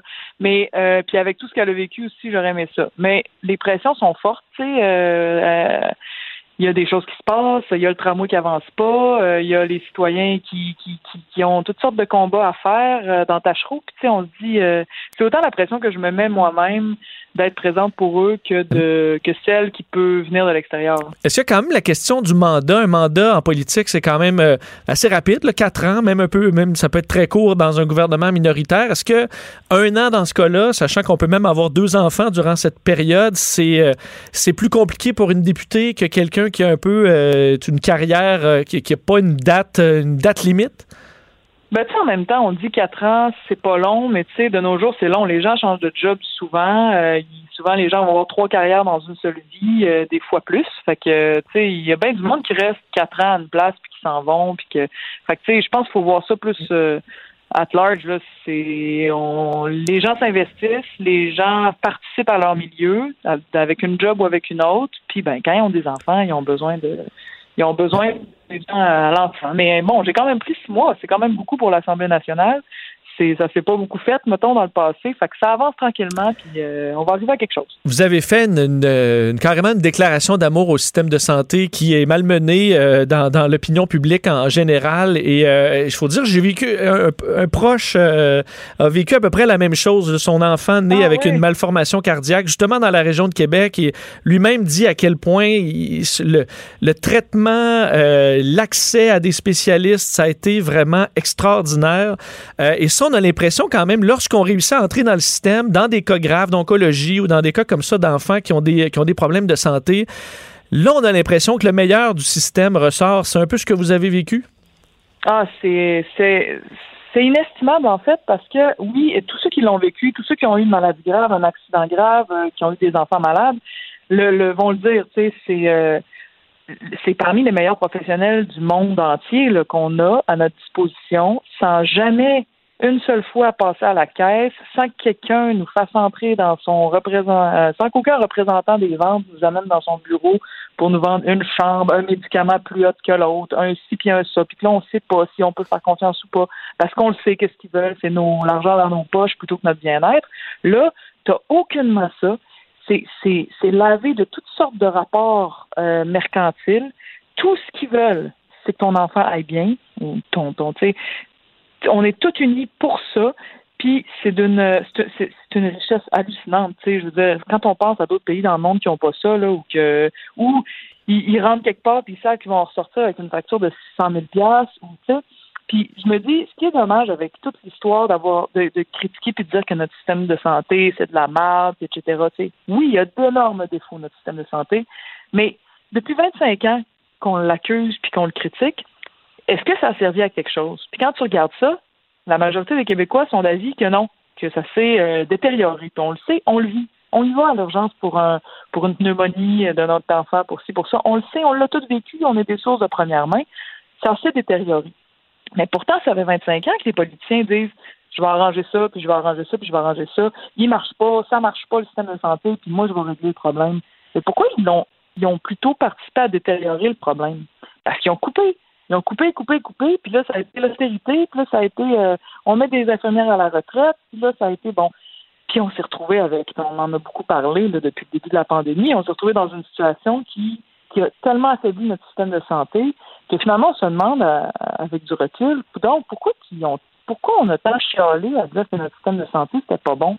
C'était-tu pour pouvoir mieux euh, le discarter, essayer de faire rentrer le privé? Nos politiciens ont une responsabilité par rapport à ça, euh, de pas avoir euh, réaliser la valeur inestimable qu'on avait d'avoir cette assurance collective-là. Mais il y a quand même, au-delà de- d'introduire le privé dans certains éléments, il n'y a pas eu beaucoup de mouvements politiques au Québec, au Canada, qui parlaient de privatiser au complet le, le- le système de santé, là, ou une vision, disons, américaine du système de santé.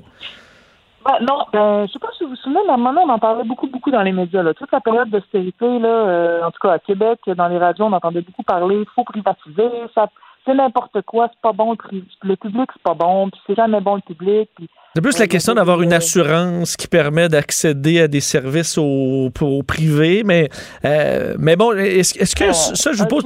là, tu sais, c'est un, un physio, un psy, il y a plein d'affaires, tu peux plus voir, là, si t'as pas de l'argent.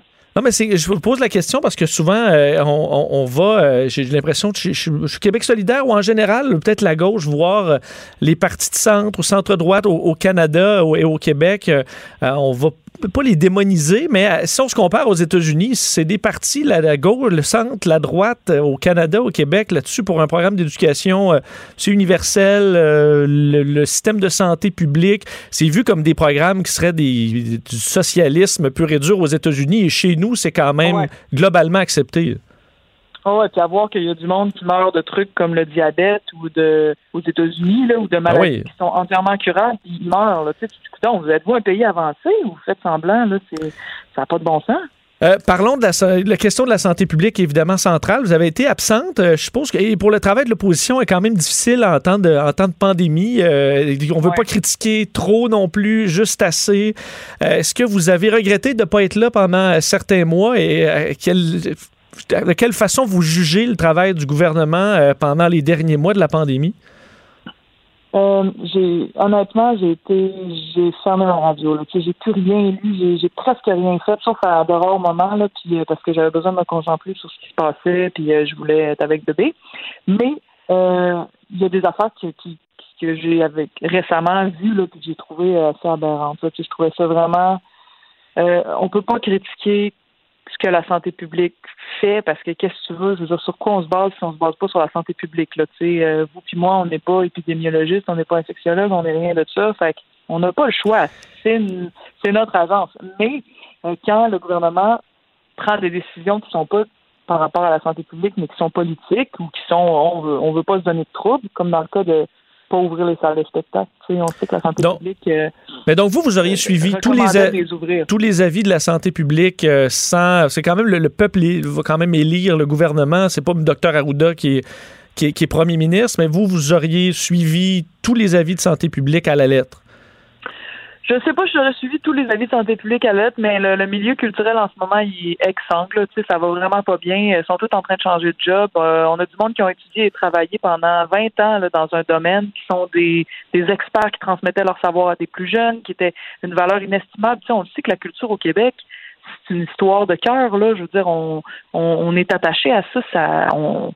Bref, là en ce moment, c'est une saignée euh, sans précédent. Tu sais, fait que dans le cas, dans le cas qui était dans, ce cas précis-là, on aurait dû soit écouter l'avis de la santé publique par rapport à ça, soit être plus inventif que juste dire bon ben calmez-vous, puis ah tiens voici un petit chèque, puis euh, tu sais euh, Parce prenez que votre selon vous, les, salles, je comprends que la santé publique dit, par exemple, pour les restaurants, vous pouvez ouvrir, mais à tel nombre de clients, euh, c'est pas toujours. euh, et dans ce cas-là, oui, il y a la santé publique, mais à côté, on regarde au niveau économique, à dire, ouais, ils vont faire faillite. Donc, on est mieux de les, de les fermer et de leur donner un plan d'aide. Ça, vous y croyez pas que les salles auraient peut-être tout simplement seraient morts sans un plan d'aide en rouvrant au dixième, par exemple?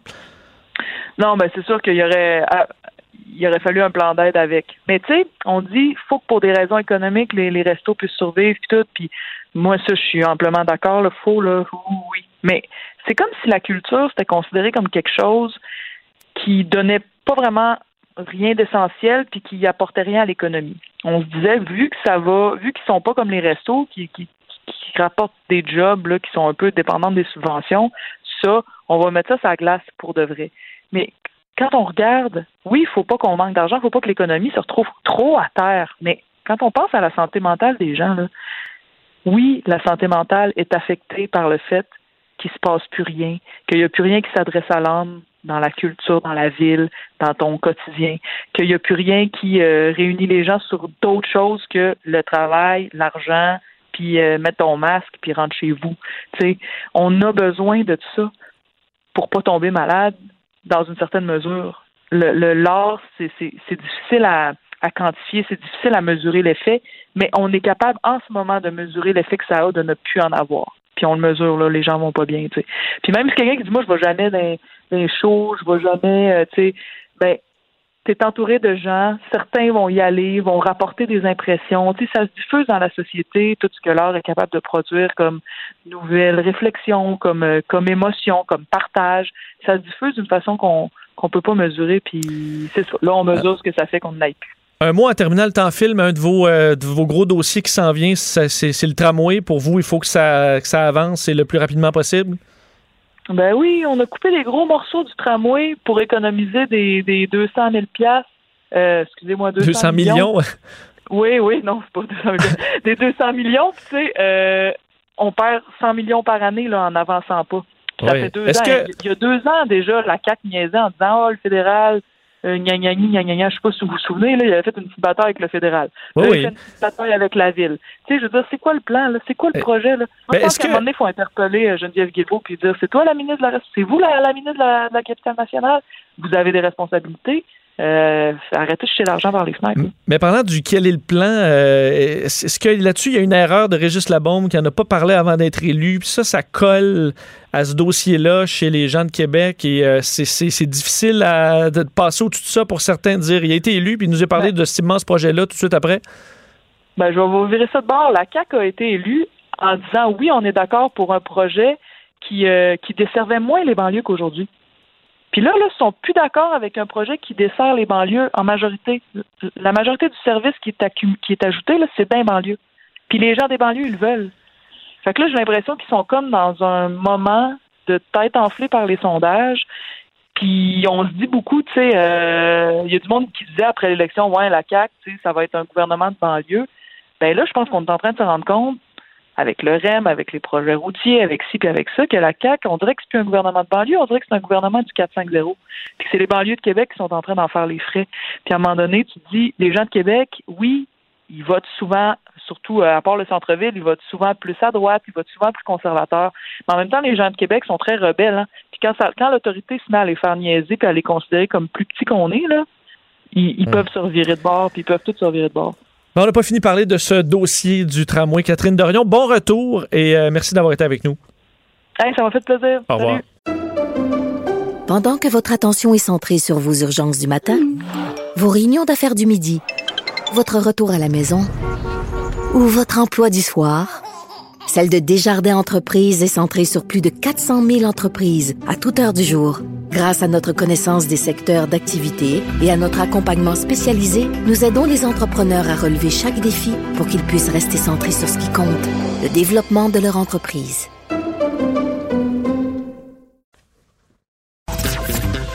Avec Vincent Dessureau, les plus récentes nouvelles sont toujours dans son radar.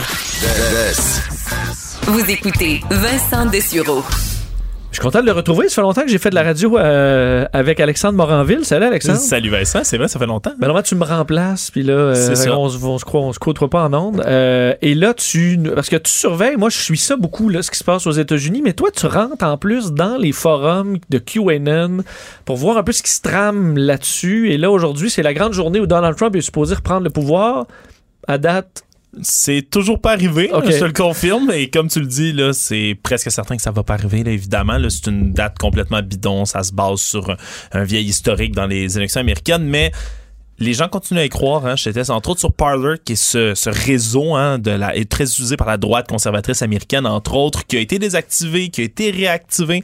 Euh, il y a beaucoup, beaucoup, beaucoup moins de posts de publications qu'il y avait avant, mais aujourd'hui, là, ça continue à déferler quand même. Et ce qui est spécial, puis il y a plusieurs rapports qui sont sortis récemment, entre autres de certains centres sur l'extrémisme aux États-Unis, où ils parlent que un- une espèce de nouveau danger, parce que QAnon, c'est un peu comme euh, le coronavirus, ça mute. Il y a des espèces de mutations constantes. Il y a des variants. Il y a des variants, exactement. Et là, le mouvement, on s'inquiète parce que de plus en plus, il continue à se mélanger avec les, évangé- les évangélistes américains. Et les évangélistes très conservateurs des mouvements, de plus en plus des gens qui se radicalisent à la fois au niveau de leur foi elle-même, mais au niveau de QAnon, ce qui fait une espèce de mix étrange. Et sur Parler, de, de plus en plus, je vois de ces exemples-là, des gens qui disent des espèces de prières de guerre, là, qui s'appellent les Battle Prayers aux États-Unis, que c'est mettez l'armure de Dieu, put on the armor of God, this is a test of faith, les sandales de l'archange Mathusalem, je te Hey. jure, là, ça part dans tous les sens. Puis il y en a beaucoup qui disent c'est le test ultime aujourd'hui, le test de la foi. J'avais vu beaucoup de choses qui ressemblaient à ça le 6, mais là, c'est comme une version plus désespérée, si je me Ouais. peux me permettre une analyse. J'avais l'impression qu'il y avait quand même. euh, ça s'obstinait là, sur les forums parce qu'il y en a qui disaient Ah non, c'est pas, les cartes, c'est pas vrai, c'est inventé par les médias. Mais donc, en général, les gens y croient encore. Il y a des gens qui y croient encore, puis c'est surtout, en fait, le problème, c'est que quand je vais m'adresser sur ces sites-là, la plupart des gens, tu sais, de peur d'être ostracisés, vont pas nécessairement s'exprimer sur le fait en cette journée-là, ah, c'est pas la bonne, mais il y en a quand même. Il y en a beaucoup qui disent que c'est peut-être ce qu'ils appellent en anglais une false flag operation, qui serait comme une fausse opération pour faire peur aux gens, pour pas justement que les gens de QAnon débarquent au Capitole parce qu'ils se disent ah la police, l'armée nous attendent et tout le tralala et dans le fond ce serait une autre date. Il y a des gens qui ont pointé le 20 mars. J'ai aucune idée pourquoi. Mais il y a ça- toujours une nouvelle date, là. Donc, ils vont Et- nous l'expliquer dans les prochains jours, et je il va, suppose. et il va toujours y en avoir une autre. hein. C'est très près de ce qu'on appelle un doomsday cult, hein, un culte de l'apocalypse. Il y a toujours une nouvelle date. Ouais, toujours un nouveau calcul. Est-ce que tu sens quand même que euh, ça baisse, là, dans le sens qu'il y a, des, mouv- il y a des, des unités, des groupes très, très radicaux, mais que pour monsieur et madame tout le monde qui avait un peu embarqué là-dedans dans les euh, euh, fins de l'année 2020, euh, début 2021, c'est un peu moins mainstream QAnon. Est-ce que tu sens ça ou non? Au départ, honnêtement, après le 6, je me disais que oui. Mais je suis de moins en moins convaincu. C'est étrange, hein, parce que avoir justement l'espèce de mix qui se fait avec les évangéliques, entre autres aux États-Unis, il y a quelque chose de tellement similaire, justement, avec un culte, avec une religion, avec. Il y a des mensonges qui ont tellement été incorporés chez certaines personnes, comme le fait que l'élection a été volée, comme le fait que les démocrates vont encore et toujours être en train d'essayer de voler l'élection dans le futur. C'est tellement ancré que je pense pas que ça va disparaître. J'ai l'impression que dès qu'il y a une facette qui tombe, euh, on en trouve une autre parce que aussi ils sont coincés là, dans la mesure où toute ta vie tourne autour de ça. Tu peux pas un peu te l'avouer. Ouais, puis l'avouer à toi-même, c'est l'avouer à tes proches, risquer de subir une humiliation. Euh, je t'ai entendu en parler plutôt avec Benoît. Faut ouvrir nos, nos bras aux gens qui veulent sortir de ça, c'est important. Oui, parce que c'est souvent quand ça va mal, comme aujourd'hui, parce que Joe Biden sera encore président, ou Oui. des fois dans l'armure, il y a une petite craque. Là. Alors, euh, c'est peut-être là que vous pouvez leur tendre la main si vous voulez étouffer vos rires. Merci, Alexandre. Merci à toi, Vincent. Euh, Mario Dumont arrive dans quelques instants. Je suis là demain. On se retrouve à compter de 13h. Bonne journée. Cube Radio.